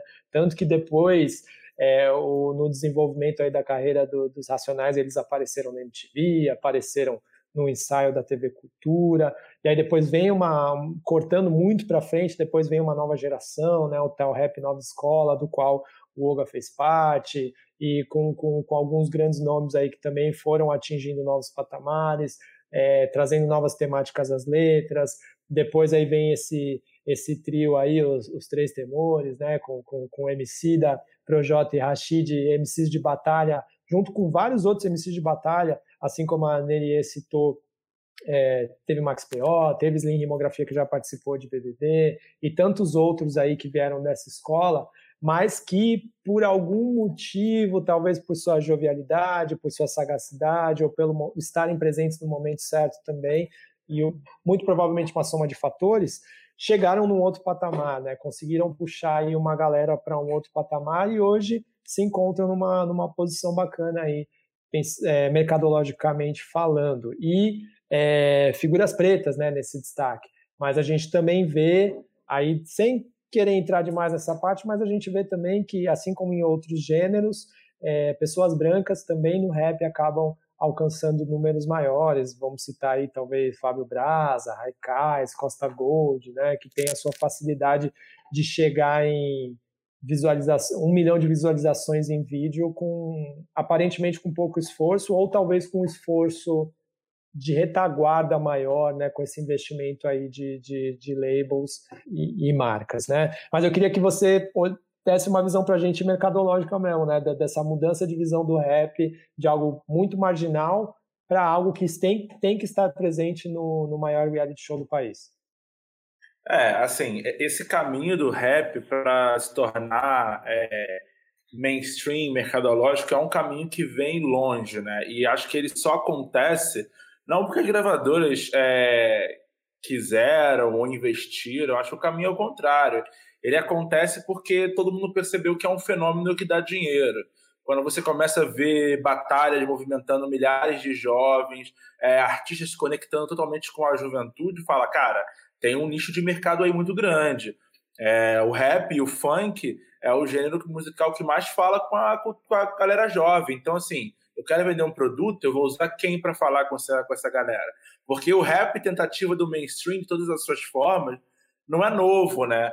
A gente já teve é, todo tipo de, de tentativa de tornar o rap pop há muito tempo, seja com a rimazinha do Bros ou com o Dogão é Mal lá atrás. Então, assim, isso não é uma coisa nova. Agora, o mercado possibilitou. Essa, essa galera que antes também, e aí tem um contexto do país, né? Essa galera está consumindo é, rap, uma galera jovem, uma galera começa a ter poder de compra, e aí o rap é só um meio de vender coisas para eles, né? Então, assim, é, quando a gente olha para o mercado das gravadoras, elas estão tentando ir atrás de um segmento que estava indo sozinho. Essa é a questão, né? O rap, o rap brasileiro, né? A gente cresceu o tempo inteiro muito com essa perspectiva, enfim, antissistema, né? O tempo inteiro a gente ouviu anti-Globo. A gente lembra quando é, o vídeo famoso do MVB no Faustão, cortando o Faustão e cantando a parte que não era para cantar. É, e lembra a decepção também que foi para um monte de gente quando ele foi para a dança dos famosos, ou o Marechal no BBB, não sei se vocês lembram disso, mas o Marechal invadindo o BBB e cantando lá. Então, assim, sempre foi essa pegada né, de antissistema, de, de ser contra esse tipo de, de coisa.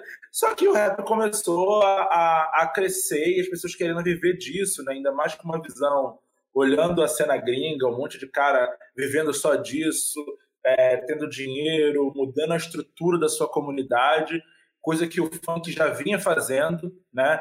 Então o rap começou a olhar e eu quero fazer isso também. E, as, e assim, quando a gente, você falou dos três temores aí, é, é super importante a gente, a gente bater um ponto, né?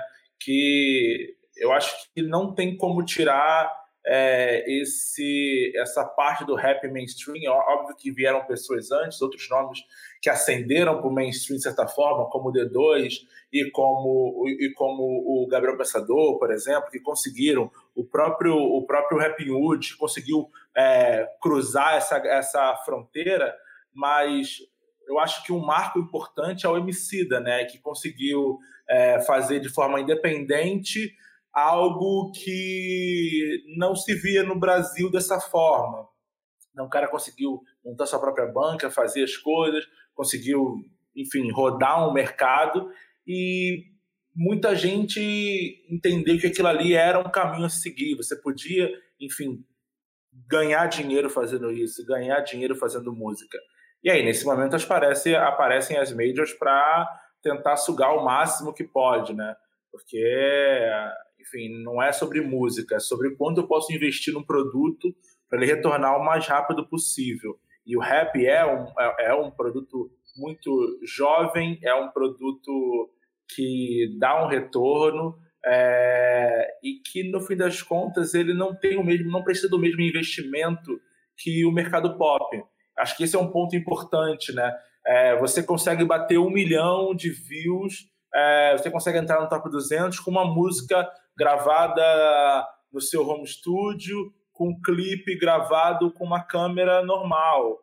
É, coisa que você não consegue. A Isa não pode fazer. A Isa não estouraria se a Isa não tivesse 300 mil reais por clipe para estourar, sabe? É, então são métodos diferentes. Então você começa a investir pouco e ter um alto retorno. E aí o mercado começa a crescer de fato, né? E é o que o mercado está nesse momento. É, super é, inchado, por mês você vê umas majors colocando qualquer cara que faz uma música ou estoura alguma coisa, vem para dentro, porque nesse momento é mais um jogo de loteria, né? Todo mundo vem para dentro, quem estourar é pouco investimento, quem estourar é lucro. É...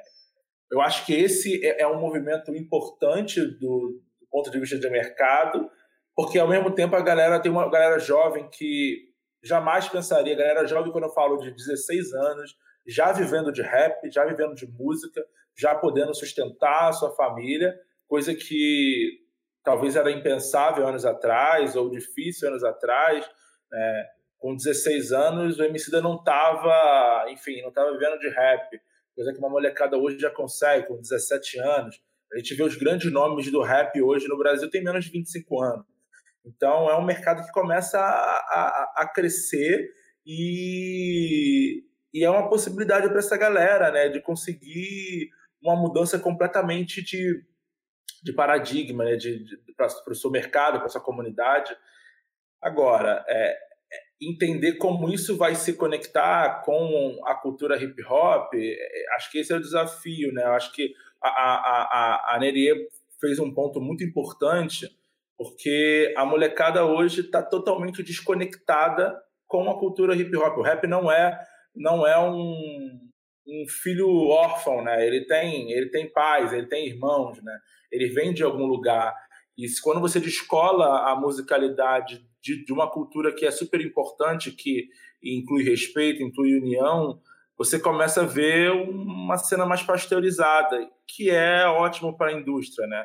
Porque você consegue entregar um, só a, a batida, só a rima sem a poesia, né?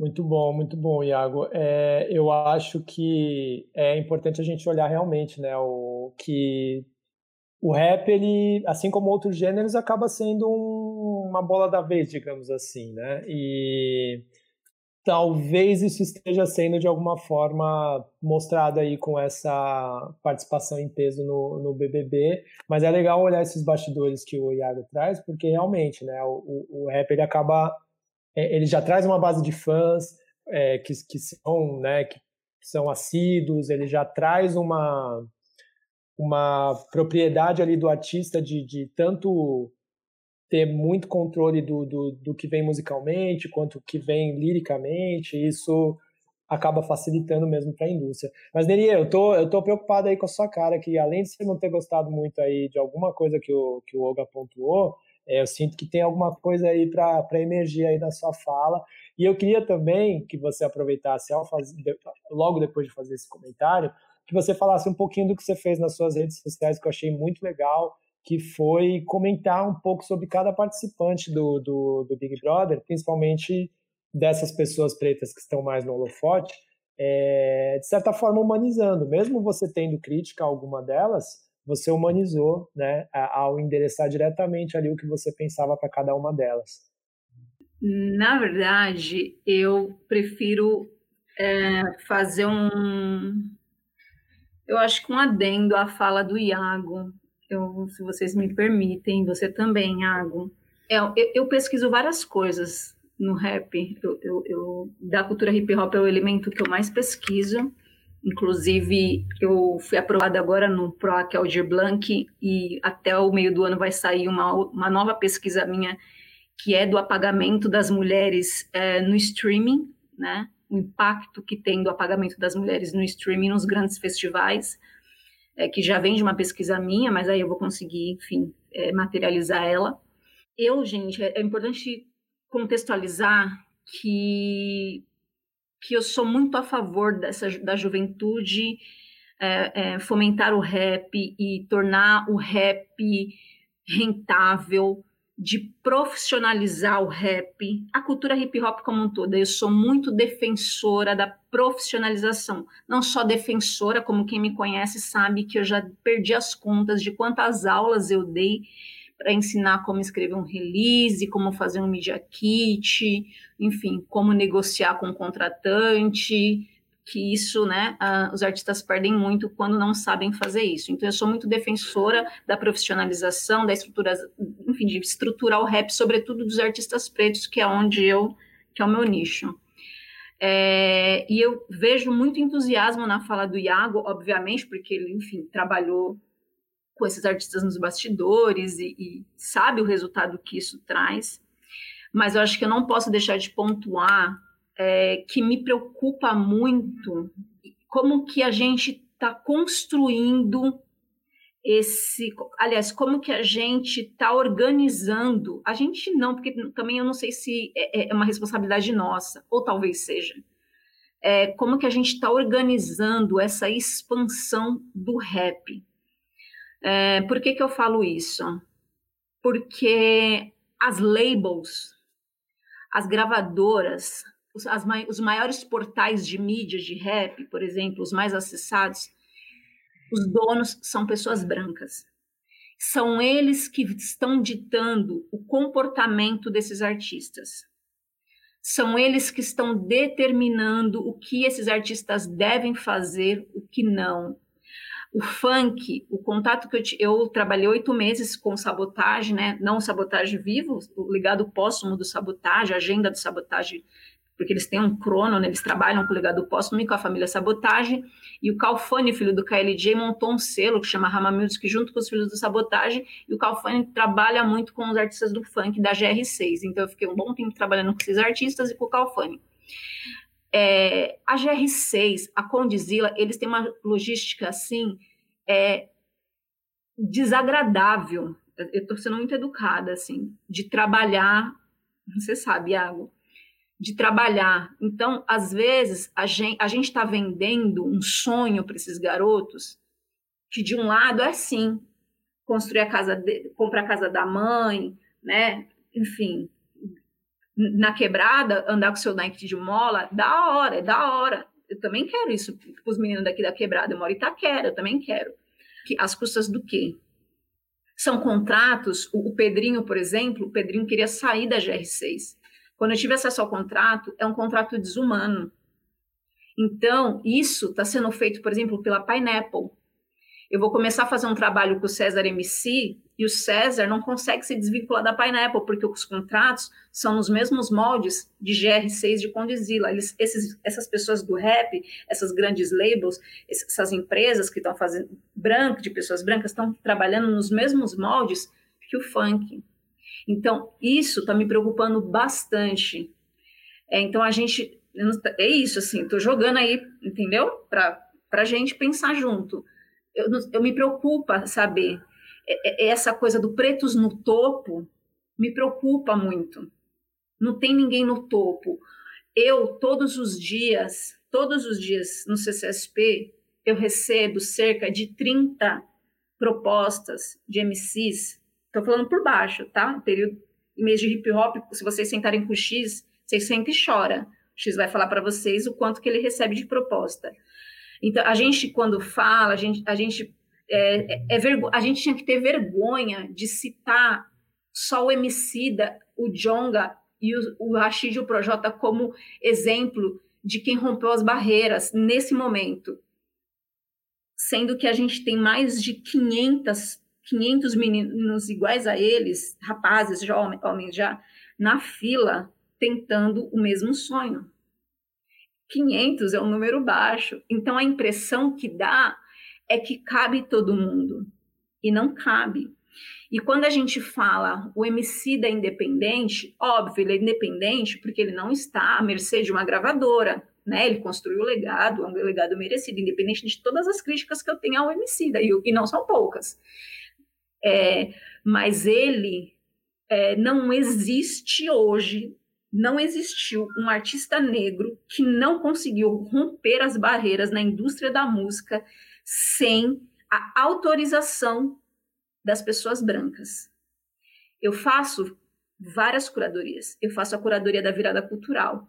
Eu sento com um monte de curadores brancos que decidem quem entra e quem sai eles autorizam os pretos que entram e quem sai, muito pautado naquilo que o Oga disse. Esse vai e esse fica. Esse vai porque eu acho esse legal, esse não vai porque eu acho, não sei, esse daqui talvez, talvez não. Vamos ver. Mas com as pessoas brancas eles não fazem isso. Então, é, enfim, não quero também me estender mais. Joguei aí para fazer todo mundo refletir e vamos esse é, um ponto, esse é um ponto importante mesmo, eu concordo com a, com a sua crítica. Assim. É, quando eu cheguei no mercado, eu posso estar sendo injusto e não, e, e, não, e não conhecer, mas eu acho que dentro das grandes gravadoras, eu era o único label negro, né? E eu não conheci, nesse tempo de, de mercado, nenhum artístico repertório, nenhum AIR que toma decisão que fosse negro, né? É, no, meu, no, final da minha estadia na, na, na, empresa, entrou um estagiário AIR, é, que é um homem negro, mas no fim das contas, quem está decidindo o artístico e o repertório, de fato, são pessoas brancas. A gente não tem nenhum dono de gravadora é, negro. A gente não tem nenhum alto executivo negro. Isso é um problema da, de fato da, do, nosso do nosso ponto. E assim, quando eu cheguei, e aí quem quiser dar, dar o Google aí se vira, mas quando eu cheguei para na gravadora que eu estava, é, o único artista negro que tinha num casting grande de rap era era o Ed Rock. E aí eu cheguei lá e, e, eu cheguei para todo mundo e falei, cara, não dá, não dá pra gente ter é, só o Ed Rock e aí falar, ah, não, mas é o Ed Rock, mas o cara é Racionais. Mas aí fica o cara como o Tolkien também, né? O cara que, que, que fica ali representando todo mundo. Ah, não, só tem, tem um negro. Tem que ter. Como a gente está numa música, é, numa música preta, né? Numa música e só tem, só tem branco. Tem um problema aí. Eu levei isso.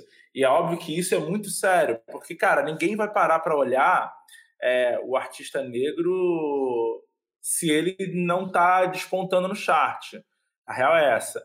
E ele não vai despontar no chart porque existe um problema estrutural é, de racismo no país. Quando você vê um artista como o Vitão, que surfa no rap para construir a sua identidade, é algo problemático.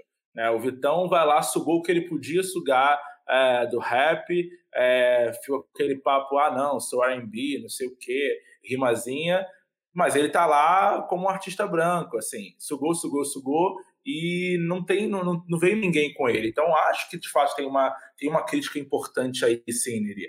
Porque quando eu falo do mercado tá ganhando dinheiro, eu acho que é só uma análise do que está acontecendo, mas não é um bate-palma, não acho que tem um problema sério, porque tem uma, uma concentração muito. É, uma, poucas pessoas com todo o pouco dinheiro que tem no mercado, porque ainda é pouco dinheiro. Né? É bastante dinheiro em relação ao que ao quem faz rap, ao mercado do, do rap. Quando a gente fala do mercado musical, ainda é pouco dinheiro. É, ainda é um mercado muito sem estrutura, é um mercado que as pessoas, os artistas não conhecem seus direitos. Então a gente vê vários canais assim de rap que o canal fica com a marcha do artista, é, é o canal que sobe, que tem o número de SRC, é, é, o, é, o, é o canal que está subindo as coisas ali e o artista tá ganhando nada. O artista está ali em troca de uma de uma blusa do abacaxi. Então, de fato, tem um problema é, muito grande de mercado dentro do rap nacional.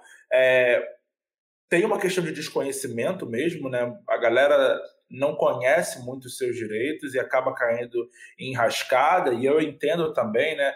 Todo mundo quer estar hoje num Poetas no Topo, né? Então, todo mundo quer aquela oportunidade, numa poesia acústica, porque de fato isso hoje faz diferença na carreira de um artista jovem. É...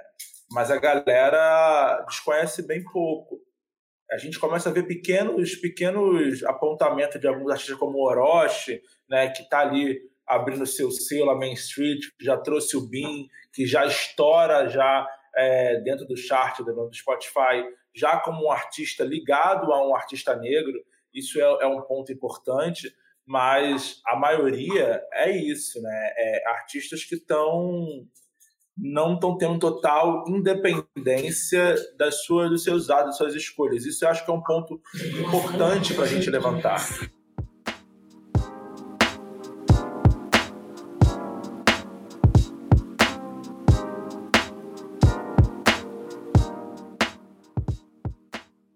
Muito bom, Olga. Eu queria saber se você tem algum ponto para acrescentar sobre isso. E eu queria que você trouxesse também um papo que a gente estava tendo nos bastidores, que eu acho que é fundamental também, que é o enfraquecimento que o rap tem também quando chega lá, né? Quando ele se torna mais mainstream, ou quando ele consegue ter um espaço maior, seja nos, nos topos aí da, no topo das paradas, ou seja aí é, sendo mais comercializado de alguma forma. É, é, quando a gente vê também, isso daí já dá para a gente até planejar um outro podcast, né? Porque já é uma, é uma pauta também muito grande, assim como o que a Nerie falou desses bastidores, do que tem se tornado o rap, né? Com, com, com esses esquemas é, de poesia acústica, pineapple e tal, o, o, que isso tem causado de efeito para o rap também é uma questão que eu tenho certeza que se a gente desmembrar em um outro programa, tem muito pano para manga. Nerie já se já, já, já veja-se convidada aí para essa pauta.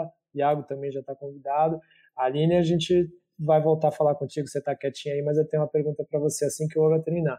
Mas eu queria que você falasse desse lance, né? Tipo, a, além disso tudo que a, a Neri e o Iago pontuaram, tem essa questão de que às vezes parece que o rap, assim como o, o Orochi fez puxando o Bin, não faz isso com outras pessoas, e ainda meio que deixa essas origens do rap para trás, né? Como se precisasse dar um próximo passo para furar uma bolha, para conseguir um público diferente, de alguma forma tivesse que abandonar suas raízes. Sim, eu acho, eu acho que, só complementando um pouco o raciocínio da Neria e do Iago, eu, a gente estava conversando também um pouquinho no bastidor, é isso, né? A gente percebe que falta ter uma profissionalização de todos os profissionais do rap, né? Então é isso. Eu fazia capas, faço ainda, né? Capas para muitos artistas do rap, mas eu trabalhei em editora, era designer, conseguia trabalhar num esquema grande e levei aquilo que eu desenvolvi fora para dentro do rap. E assim, a maioria dos discos que eu fiz no rap não tinha nem grana envolvida no começo, depois os artistas foram crescendo. Então, assim, artistas como Rico da Laçã, que eu trabalhei lá no comecinho, tipo, porque pirei na proposta, achei a coisa mais revolucionária que tinha no rap naquele momento. Depois foram crescendo e esses caras cresceram comigo. E hoje a gente consegue trabalhar com algum orçamento, enfim. Por outro lado, tem essa história que é sempre complicada no rap, porque a gente vai esquecendo alguns nomes ou alguns nomes são exceções. Então, assim, quando a gente pensa que o parte 1 foi o AR da trama. E assim, foi a primeira vez, também fiquei emocionado, Iago. Quando eu era músico, falei assim: caramba, calma aí. Tipo, tem um preto pensando nisso, nesse cargo, né? Tipo, tem no poder de decisão e tem nessa coisa, né, Neri, que a gente sabe que tem esse poder de negociação, porque é isso, né? Você vai ter coisas, vai ter momentos que você vai ter que bater de frente com os brancos e falar: não, não, não, ó, esse ponto eu não abro, não dá, não é negociado, não é negociável, e vai ter outros pontos que você vai ter que ficar achando um jeito de hackear para continuar mantendo sendo um pontinho naquela estrutura. Então a gente passa por isso. Agora, para você passar por isso, você precisa ter algum tipo de preparo. E é isso que eu acho que é um pouco da frustração da Neri, é um pouco da minha frustração de falar, cara, a gente não tem um preparo, porque a gente tem poucos exemplos. E esses exemplos são esquecidos. E até na história curta do rap, eu achei interessante o Iago falar isso, né? Falar do Gabriel Pensador, né? Cara, o Gabriel Pensador em 89 fez um hit que era Hoje eu tô feliz, matei o presidente. Eu não consigo ver nenhum moleque com a idade do Gabriel Pensador fazer um, um hit desse, falando isso no Brasil de hoje é muito louco você pensar assim, cara, o que aconteceu com o rap? Esse era o rap comercial. tipo, né, quando a gente fica pirando no rap na, na televisão, cara, a gente cresceu com o X na casa dos artistas. Sabe, tipo assim, ao mesmo tempo que eu fico vendo a juventude achar que estão num esquema muito novo, eu falo, velho, isso é velho pra caralho. Primeiro, o primeiro, primeiro reality show de gente trancada em casa já tinha um rapper. Tipo assim, sério mesmo? Então, assim, para quem tem 40 anos, a gente vive num loop eterno. E é por isso que a gente às vezes perde um pouco de esperança e volta. Porque é por isso que eu fico falando dessa questão do ciclo, né? Tipo, gente, eu já vi gente ser cancelada, eu já vi tudo isso. Aí, e aí depois volta, aí depois vai, depois volta. Então a gente vai pegando uma coisa meio pisciana, de tipo assim. Ah, legal, galera. E, e, e eu fico tentando achar as pequenas diferenças nesses ciclos. Então eu acho assim, a gente está num momento diferente. Eu acho que o diferencial desse ciclo é a periferia consegue se comunicar em massa com as redes sociais. E acho que por isso, né, Iago, a gente vê muito funk ter esses personagens, mesmo o trap agora, tem uns personagens que furam a bolha. Você fala, cara, como essa pessoa conseguiu construir um público em volta dela? Só que ao mesmo tempo, aí tentando fazer uma ponte com o BBB, esse público cobra. Então eu vejo a Camila de Lucas, por exemplo. A Camila de Lucas, para mim, ela, ela é quase uma celebridade underground. Porque, assim, dentro da casa ela é não conhecida, no Twitter ela é super cobrada. Eu tô aqui também, porra, Camila. Porra, Camila. Porra, Camilo! E por mais que eu fique, tenha toda essa lógica, tipo assim, eu não quero cobrar essas pessoas, Olga, não bota essa pressão. É só mais um preto que pensa como um preto, que tem um pensamento diverso. Um lado meu fica assim, porra, você era minha esperança Pô, da agora que tu tá lá, agora que tu tá lá, tu me faz isso, ou seja, então, não me faz nada. Só que é muito foda o quanto a gente desumaniza, o quanto a gente faz uma projeção nossa, porque para mim ela tinha essa chance de quebrar o ciclo, porque ela é quase uma independente dentro desse mercado que já se profissionalizou de influencer, né? O matéria-prima, rapidinho, matéria-prima lança, não sei se vocês ouviram o disco novo do matéria-prima produzido pelo Nil Visão. Ele tem uhum. duas músicas que ele fala disso, qual é o, pre... o tipo de preto que eu preciso ser, assim, é incrível. Então fica aí a dica. É, foi ótimo você falar do matéria-prima, que para mim ele é um gancho numa coisa que eu acho muito interessante. É, e só para rapidamente responder o que o Du tinha me falado antes, era um pouco que a gente conversou. Então a gente entendeu que para o rap se comunicar com esse 70% do mercado que só trabalha basicamente com o sertanejo, para ele acaba tendo que botar hum, selos que qualificam o rap. Então, assim, quando o crioulo é entendido como artista da MPB e que a gente fala, cara, Crioulo não é MPB. Assim, Não Existe Amor em SP é uma música que só um rapper poderia compor. Desculpa, só um rapper poderia compor, escrever daquele jeito. É, é, um, é, um, tipo de escrever. Ele pode cantar do jeito que ele quiser, mas assim, tem um tipo de metáfora, tem um tipo de construção que você fala, cara, isso é muito do rap. Né? É difícil emular isso. Então a gente percebe que, para ser aceito, a gente vai botando. Eu não acho um problema, de verdade. Eu não acho que esse é o problema quando, é, quando você é o crioulo, que você mantém um DJ, quando você tenta manter pelo menos alguma estrutura do rap ali para falar, ó, eu vim do hip hop, tem algum elemento que está comigo. Então acho que dá para trabalhar isso. Agora, o que eu acho mais complexo no momento que a gente está vivendo é que é tão rápido esse distanciamento do rap que a gente fica nessa situação meio meio esquisita. Quando a gente vê que o trap fala que não é rap, você fala assim, putz, velho.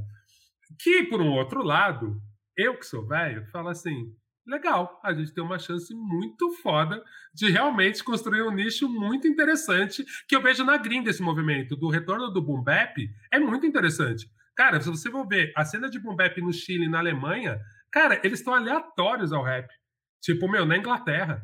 Tem assim, tem uma cena de boom bap muito forte, né? Mesmo os meninos de Heliópolis aqui trabalhando, tem uma cena de boom, de boom bap crescendo em vários lugares se mantendo, que eu acho muito interessante. Então, assim, essa lógica do mercado de dizer que a gente precisa ser gigante para viver e consumir e pegar dinheiro, eu acho tão, mas tão, tão, tão neocapitalista, tão que eu acho que às vezes eu fico meio assim, óbvio, eu tô aqui falando, porque eu já acendi socialmente através do meu trabalho. Tô num lugar de privilégio, óbvio que eu tô, né? Mas, enfim, as pessoas sabem de onde eu vim.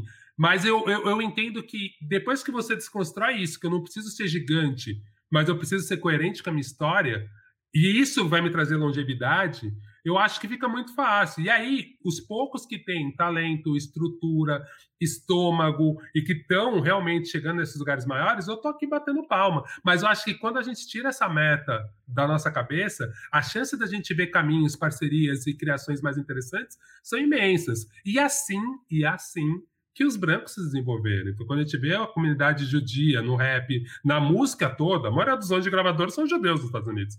Então, assim, o jeito que esses caras tinham de se ajudar a entender como funcionava é porque eles tinham, de certa forma, além do conhecimento, essa calma que talvez a gente não está tendo. A gente está mirando no lugar e só tem aquele caminho. E quando a gente começa a ver, fala, meu, hoje em dia tem caminhos muito diversos na música.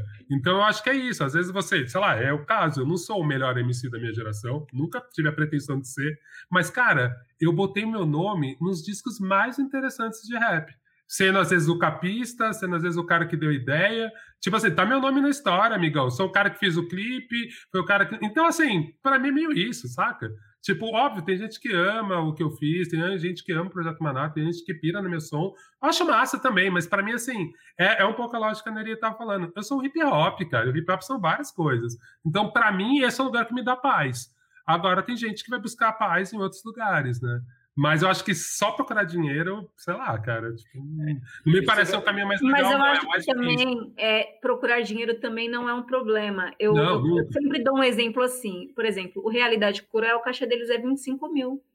Uhum. O Realidade Cruel, nesta formação, e assim, eles trabalham, eles têm um planejamento de trabalho muito legal. Uhum. Eu lembro do Oji falando há uns, há uns, acho que uns dois, três anos atrás, que ele falou assim: eu prefiro, eu, eu tenho uma logística de trabalho que é assim, eu faço dois shows por mês de, acho que era 30 mil reais, alguma coisa assim.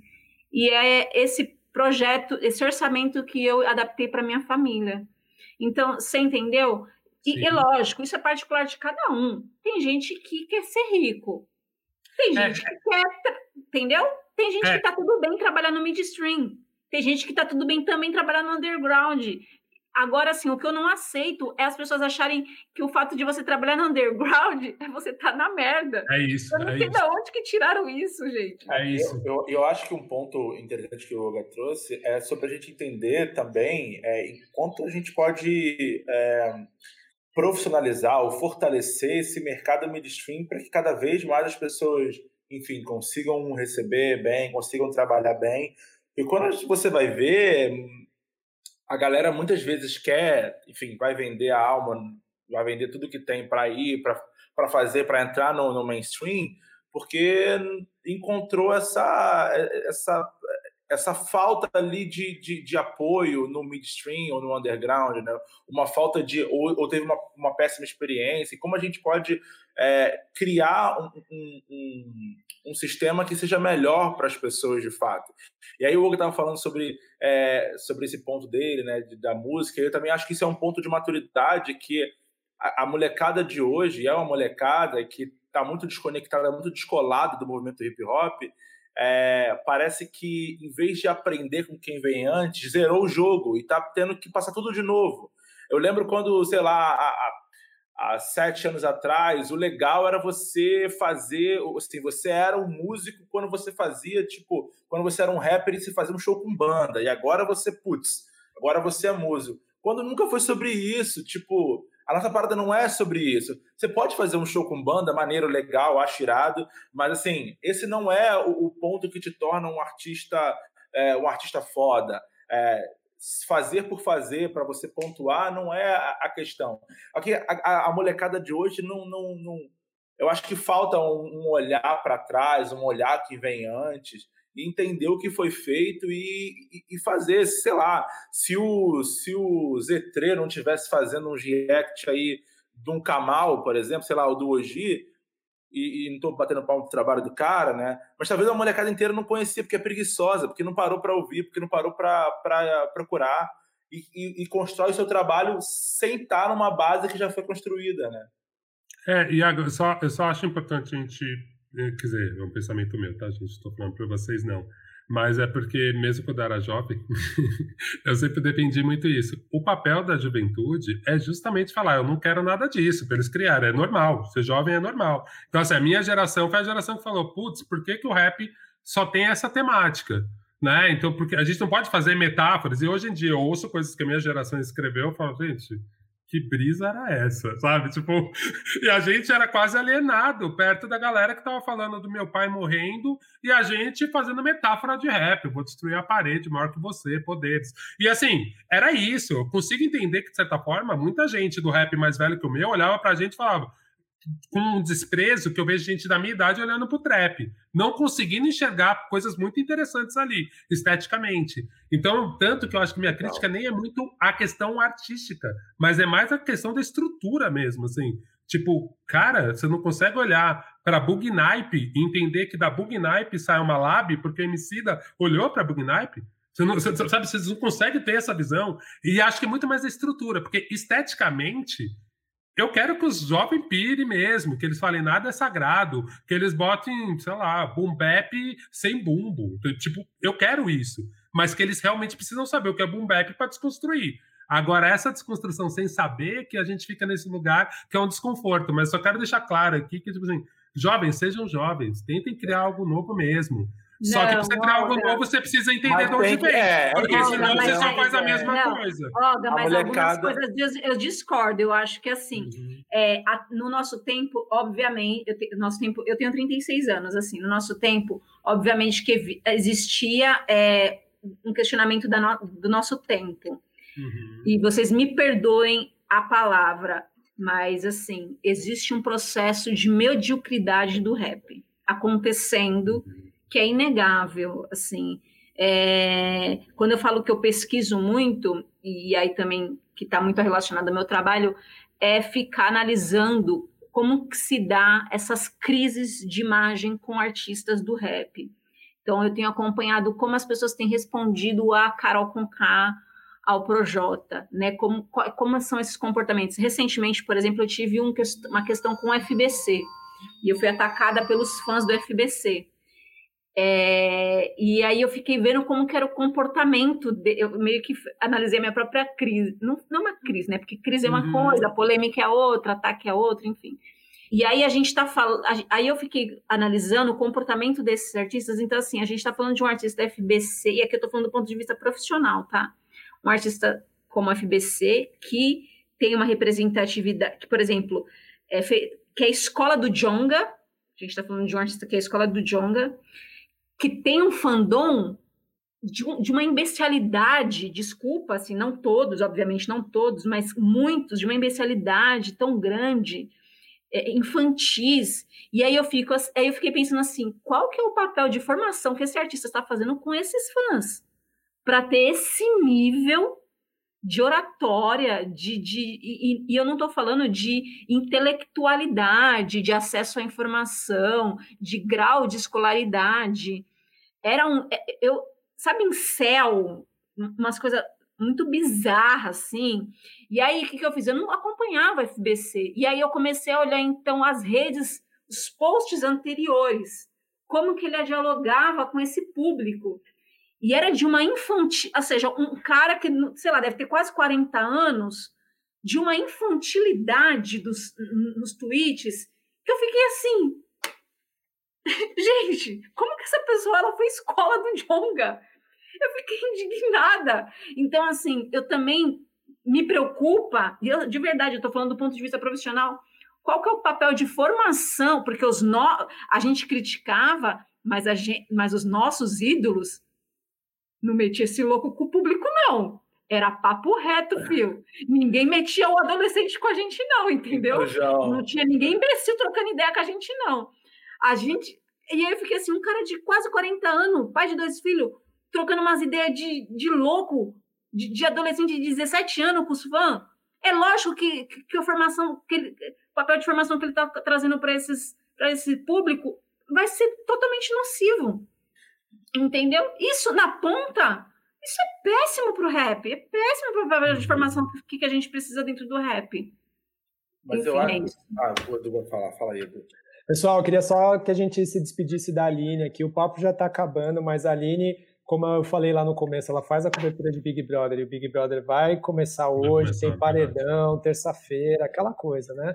Então, Aline, muito obrigado. É, eu peço desculpas para você. Aline, porque, nem assim, deixa ela falar. É, a gente acabou se empolgando com papo de rap, hip hop, mas o que você trouxe foi muito rico, essa contextualização para a gente entender, né? O, o peso desse, do rap está nessa edição e eu quero prolongar esse papo em algum outro momento, seja em texto ou o que for, em vídeo, e com certeza quero você presente aí para outras pautas, tá bom? Mais, mais atuante. Obrigado, é, não, foi, foi ótimo o papo de vocês. Já vou incluir nas minhas análises mais pontos. E, enfim, também aprendi muito. Valeu, gente. Obrigadão. Obrigada, Preta. Obrigadão, viu? Tchau. Boa cobertura. Tchau, valeu. Obrigada.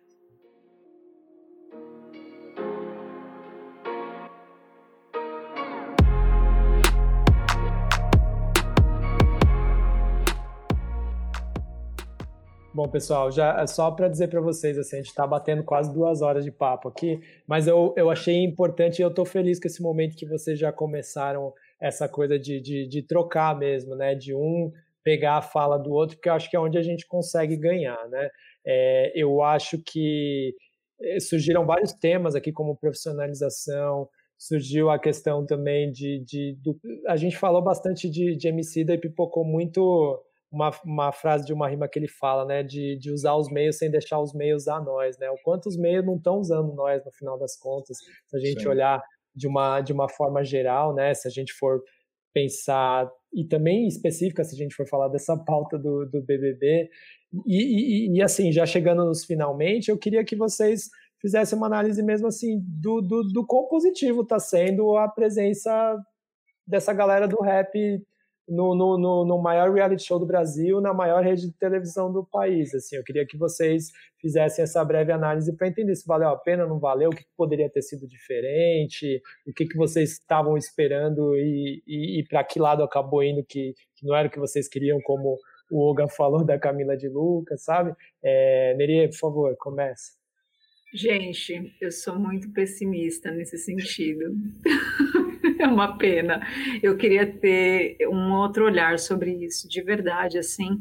É, acho que pegando muito do que, do que por que que eu tentei humanizar é, essas pessoas na rede, porque eu tive um compromisso é, de não. Eu tive um compromisso com, com rap, né? Eu tive um compromisso com rap, tive um compromisso, sobretudo, com as pessoas pretas de tomar o cuidado de não reforçar os estereótipos que já estavam sendo reforçados e também a forma como as pessoas já estavam enxergando essas pessoas, pensando que a gente estava só a uma semana do jogo. É, então, eu, eu, quis trazer uma, aquela análise, desmistificar algumas coisas que estavam, que eu achava, achava não, né? Tenho certeza que são erros, é, mas também não tirar o direito do erro. É, hoje, eu mudei bastante. Se eu fosse fazer uma nova análise hoje, não que eu seria agressiva ou nada do tipo, mas eu acho que desenvolveria um pouco melhor, porque aconteceu muitas coisas. É, uma especificamente que eu considero no âmbito do sagrado, que eu até falei sobre isso ontem, que eu considero ser o pior erro deles, que foi realmente a questão de Xangô. É, isso para mim pegou uma né? Eu sou, sou neta de Mayalorixá, então isso pegou bastante. Então, por mim, por mim, eu também eu não quero, acho que não nem preciso desenvolver muito. Por mim, foi um desrespeito profundo. Mas, mas, é, eu acho que eu quero trazer para até para quem para não para quem não leu o post que eu fiz. Meu marido ele é rapper, né? Eu tô com ele há seis anos e o meu marido ele respira o rap. E eu tenho a oportunidade de viver com bibliotecas ambulantes da cultura hip hop, que são os amigos dele, o meu compadre, assim. Então, todo o conhecimento que eu tenho não parte só de estudo, parte das vivências que a gente, né, troca num café, num almoço, enfim. E das mulheres que eu convivo também da cultura hip hop. E eles muitos deles, eu vi muitos deles não necessariamente serem frustrados, mas de sonharem, de idealizarem conquistar o que o projeto conquistou. Talvez não o dinheiro e nem nada da fama, mas é eu vejo, por exemplo, meu marido ficar. Eu, gente, eu vou falar, mas eu vou me emocionar, porque é foda. Porque eu, eu tenho um desse em casa, entendeu? Então, assim, quando meu marido. Um, uma pessoa compartilha uma música do meu marido, é para ele a felicidade. Então, ver o Projota, não, ver o Lucas reverenciar o Projota, entendeu? Dentro, é, para mim foi um, um, lugar assim de desrespeito tão profundo. Você tá de frente diante de um ídolo seu e você dizer para o seu ídolo que você, que ele salvou a sua vida e salvou a vida da sua mãe, gente né? A gente tá, a gente que é preto, a gente tá são tantas coisas que atravessam a gente, o matriarcado, a reverência aos mais velhos, e, e o Projota fazer aquilo que ele fez com o Lucas, né? O Projota, ele representa... O meu marido não acompanha a BBB, quando eu mostrei esse vídeo pro, pro meu marido, ele ficou muito feliz, principalmente por conta da história que ele tem com o Projota. Ele, né, e assim, é, eu não tenho nem palavras para descrever o, a tristeza, a tristeza profunda que eu tive quando o Projota deu as costas para o Lucas e cometeu toda aquela violência, assim, porque o Projota ele representa é o que, quando eu disse aquela hora que a gente deveria se envergonhar de citar poucos, a gente tem que lembrar que esses poucos eles representam os muitos que não conseguiram romper essa barreira.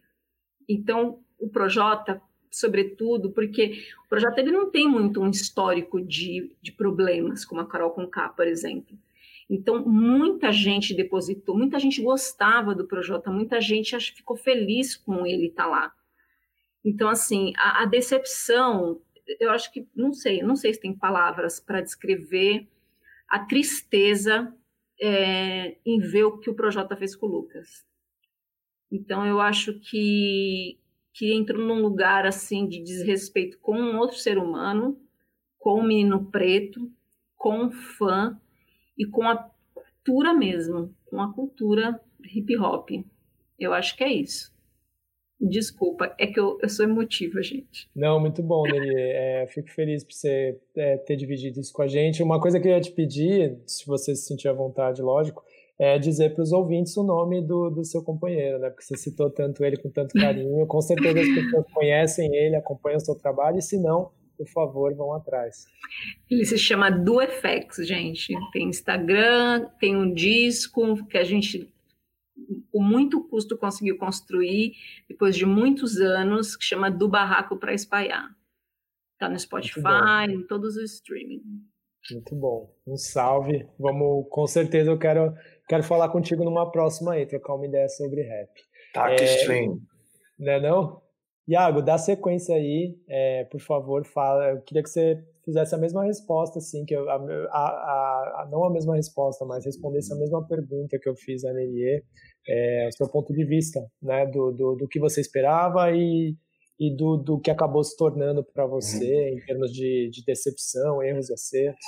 É, decepção acho que é a palavra, né? Quando a gente viu lá o anúncio, é, todo mundo que curte rap ficou super, super animado. Acho que tinha ali, pra gente estar tá aqui, tinha uma dobradinha, né? Ver vários pretos na casa, e aí ver, além dos pretos, ver gente da cultura hip hop ali.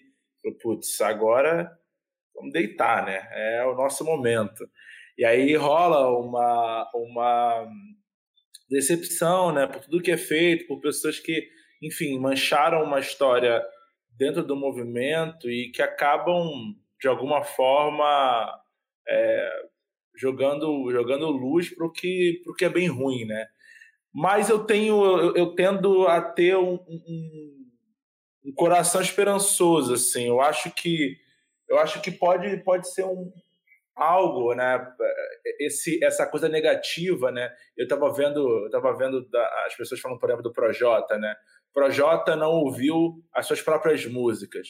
E eu acho isso um ponto positivo para a gente curte um rap, pela galera avaliar o que que, cara, isso é uma boa mensagem. E talvez usar disso para ir atrás de outros artistas, para ir atrás de outras pessoas que têm uma mensagem para falar. Enfim, pode ser algo para, de alguma forma, popularizar mais, é, descentralizar esse, esse consumo em poucos artistas, entendeu? Talvez, ó, não tem só o Projota, não tem só a Carol. Além da Carol, tem um milhão de minas fazendo rap. Não precisa ouvir só ela. Além do Projota, tem um milhão de raps além de moleque de vila, sabe? Então eu acho que isso pode ser algo positivo. Talvez não nesse primeiro momento, mas isso pode talvez é enfim, impactar uma geração aí de uma molecada que tá vendo ali só pelo troll, tá vendo ali só para para discutir, para gritar, para mandar um, um, xingamento, mas eu acredito muito no poder do hip hop, eu acredito muito nesse poder sutil, violentamente pacífico. Então eu acho que de alguma forma isso pode entrar pela TV é, e ninguém vê e tomar de assalto mesmo. Daqui a algum tempo a gente está vendo uma geração melhor do que a nossa nesse, nesse momento. Né? Muito bom. É, mais uma vez também, muito obrigado pela sua participação, Iago. Acho que você acrescentou bastante, principalmente nesse lado é, mercadológico, né? E, e, também, por que não, acrescentando como fã também, né, da, da cultura hip hop, porque sempre que você fala, você traz muita paixão ali na sua fala. Estou é, muito grato aí pela sua participação e com certeza quero te ver em outras aí para a gente discutir mais sobre música. Olga, você fecha a, com, com, com a mesma pergunta, porém, de alguma forma você já respondeu isso ao longo da, da sua fala, mas é, eu queria que você, caso você sinta que você realmente já respondeu, é, acrescentasse mesmo a, a, a, sua visão bem macro, assim, né, dessa participação desses, desses artistas, seja para o bem ou para o mal. É, talvez não entrando tanto no mérito da, da, da, decepção, afinal de contas, vimos Carol Conká e Projota, né, tipo, no berço e agora onde estão, né, é, a gente teve a oportunidade de acompanhar razoavelmente de perto o crescimento deles e difícil não dizer que tivemos é, uma, uma decepção, porque assim como a Aline falou lá atrás também, se descolou demais, né, o que eles falam nas letras e a forma que eles estão agindo. Então, é complicado isso. É, mas, mas fala pra gente do, do, do, do, que você viu e se, se você achar que já foi já contemplou essa fala, acrescenta aí o que você quiser, que você tá ligado que é tudo nosso aqui. Não, eu, eu me sinto bem contemplado, assim, pela, Nery e pelo Iago, nesse quesito, tanto, tanto aspecto da decepção que a Nery fala e de quanto uma galera projeta mesmo aquele lugar e aí como é decepcionante a gente vê aquela chance não ser bem aproveitada. Entendo também, eu acho que eu acabo sendo um pouco otimista dentro da lógica que a gente aprende com erro. E na periferia, principalmente, a gente aprende com o erro dos outros, né? Porque geralmente o negro não tem chance de errar de novo. Então, assim, muitas vezes se você errar, você já perdeu essa chance. Então a gente aprende rapidamente que, tipo assim, cara, não dá para ser esse maluco, olha, ele já errou aqui, se ferrou, então você vai aprendendo. Muitas vezes a gente aprende na família. Quantas famílias, que nem a minha, de seis irmãos, o primeiro irmão não era o que repetia, o mais velho repetia, repetia, você é o segundo fala, eita, não posso ser o cara que repete, né? Então, acho assim, de certa forma, eu acho que a gente tem que usar esse Big Brother um pouco como isso, assim, cara, eu torço muito que os próximos artistas façam igual os artistas brancos. Se for pra entrar uma merda dessa, entra preparado. Entra entendendo o que, que é, que aquilo não é a realidade, que você está num ambiente que não é real, que as pessoas estão te vendo. Se você for pensar numa estratégia, ela tem que ser muito bem fundamentada porque senão é muita exposição. Então, eu já acho por aí. E acho importante também que a gente comece a gerar outros imaginários de representatividade e representação. Cara, a Thelminha já teve, já teve um ganhador do BBB. Agora a representatividade pra gente vai ter o Boninho Preto. Aí a gente andou. Mais participante agora, para mim, é o básico, é o default. Tem que ter preto lá que vai ter preto errando, vai ter preto acertando. Para mim é meio. Por isso que eu falo pra você dizer, gente, é espírito do tempo, é agora. Tipo, é esse BBB. Ano que vem a gente vai ter problemas maiores, ou melhores, sei lá. Então, para mim é meio isso, assim. Por isso que eu não sou tão fatalista nisso. Mas eu acho que a gente tem que usar esse Big Brother como um espelho pra gente mesmo, para ver se a gente não reproduz o que aqueles caras estão reproduzindo numa condição daquele tipo. A gente vai ter que ter essa humildade, esse exercício. Se a gente quiser encarar isso como uma experiência é, positiva e ao tirar algum crescimento ali, além do entretenimento que eu e a Neri concordamos muito, não teve entretenimento, ver Preto sofrendo, aquilo não é entretenimento. Então, assim, agora talvez a gente comece a ter algum tipo de entretenimento, porque a gente ativou um lado nosso, que é o lado da vingança. Então, a gente está num sadismo, né, de querer ver uma justiça. Só que, ao mesmo tempo, todo mundo que tem consciência de ser preto fala assim: que, que, que justiça é ver a Carol se ferrar se no final eu tô vendo uma pessoa que, tipo, meu, eu conheço se ferrando. Então a gente fica nesse pensamento misto. Então, assim, posso postar um meme, tanto que minha interação no Big Brother vai ser no meme, todas as coisas muito leve.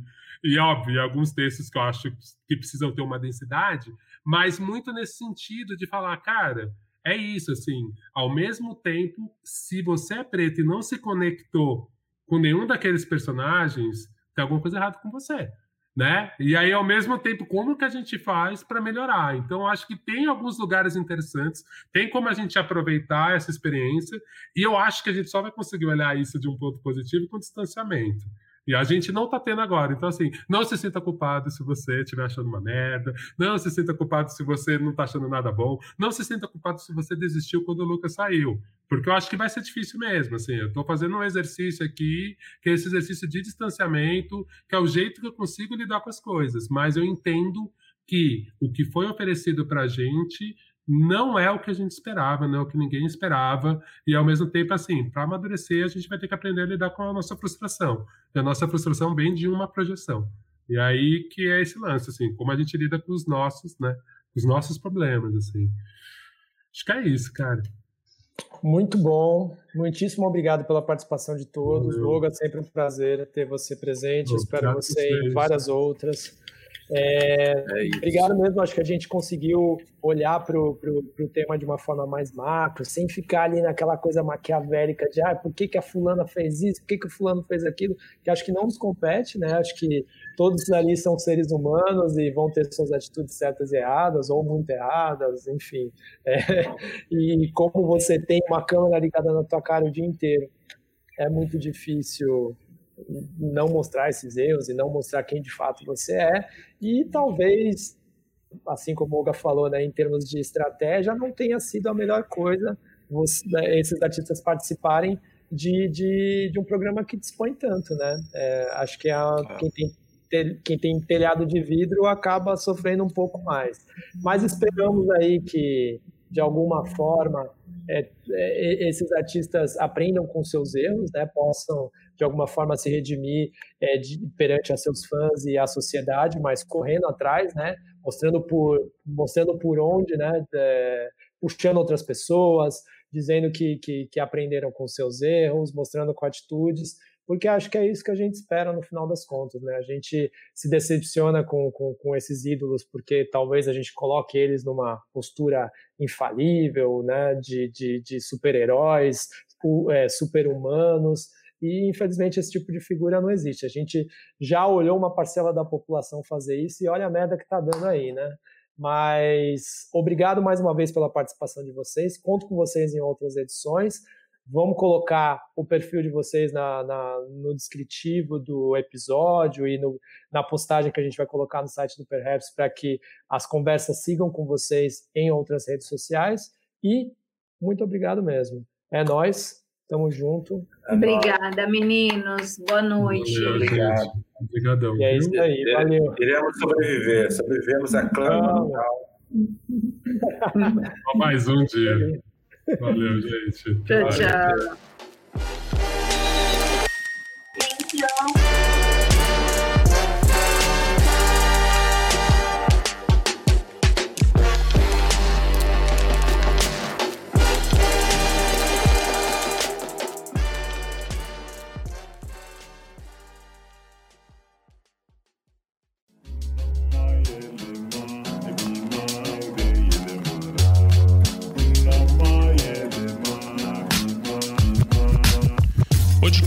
Editado por Voz Ativa Produções.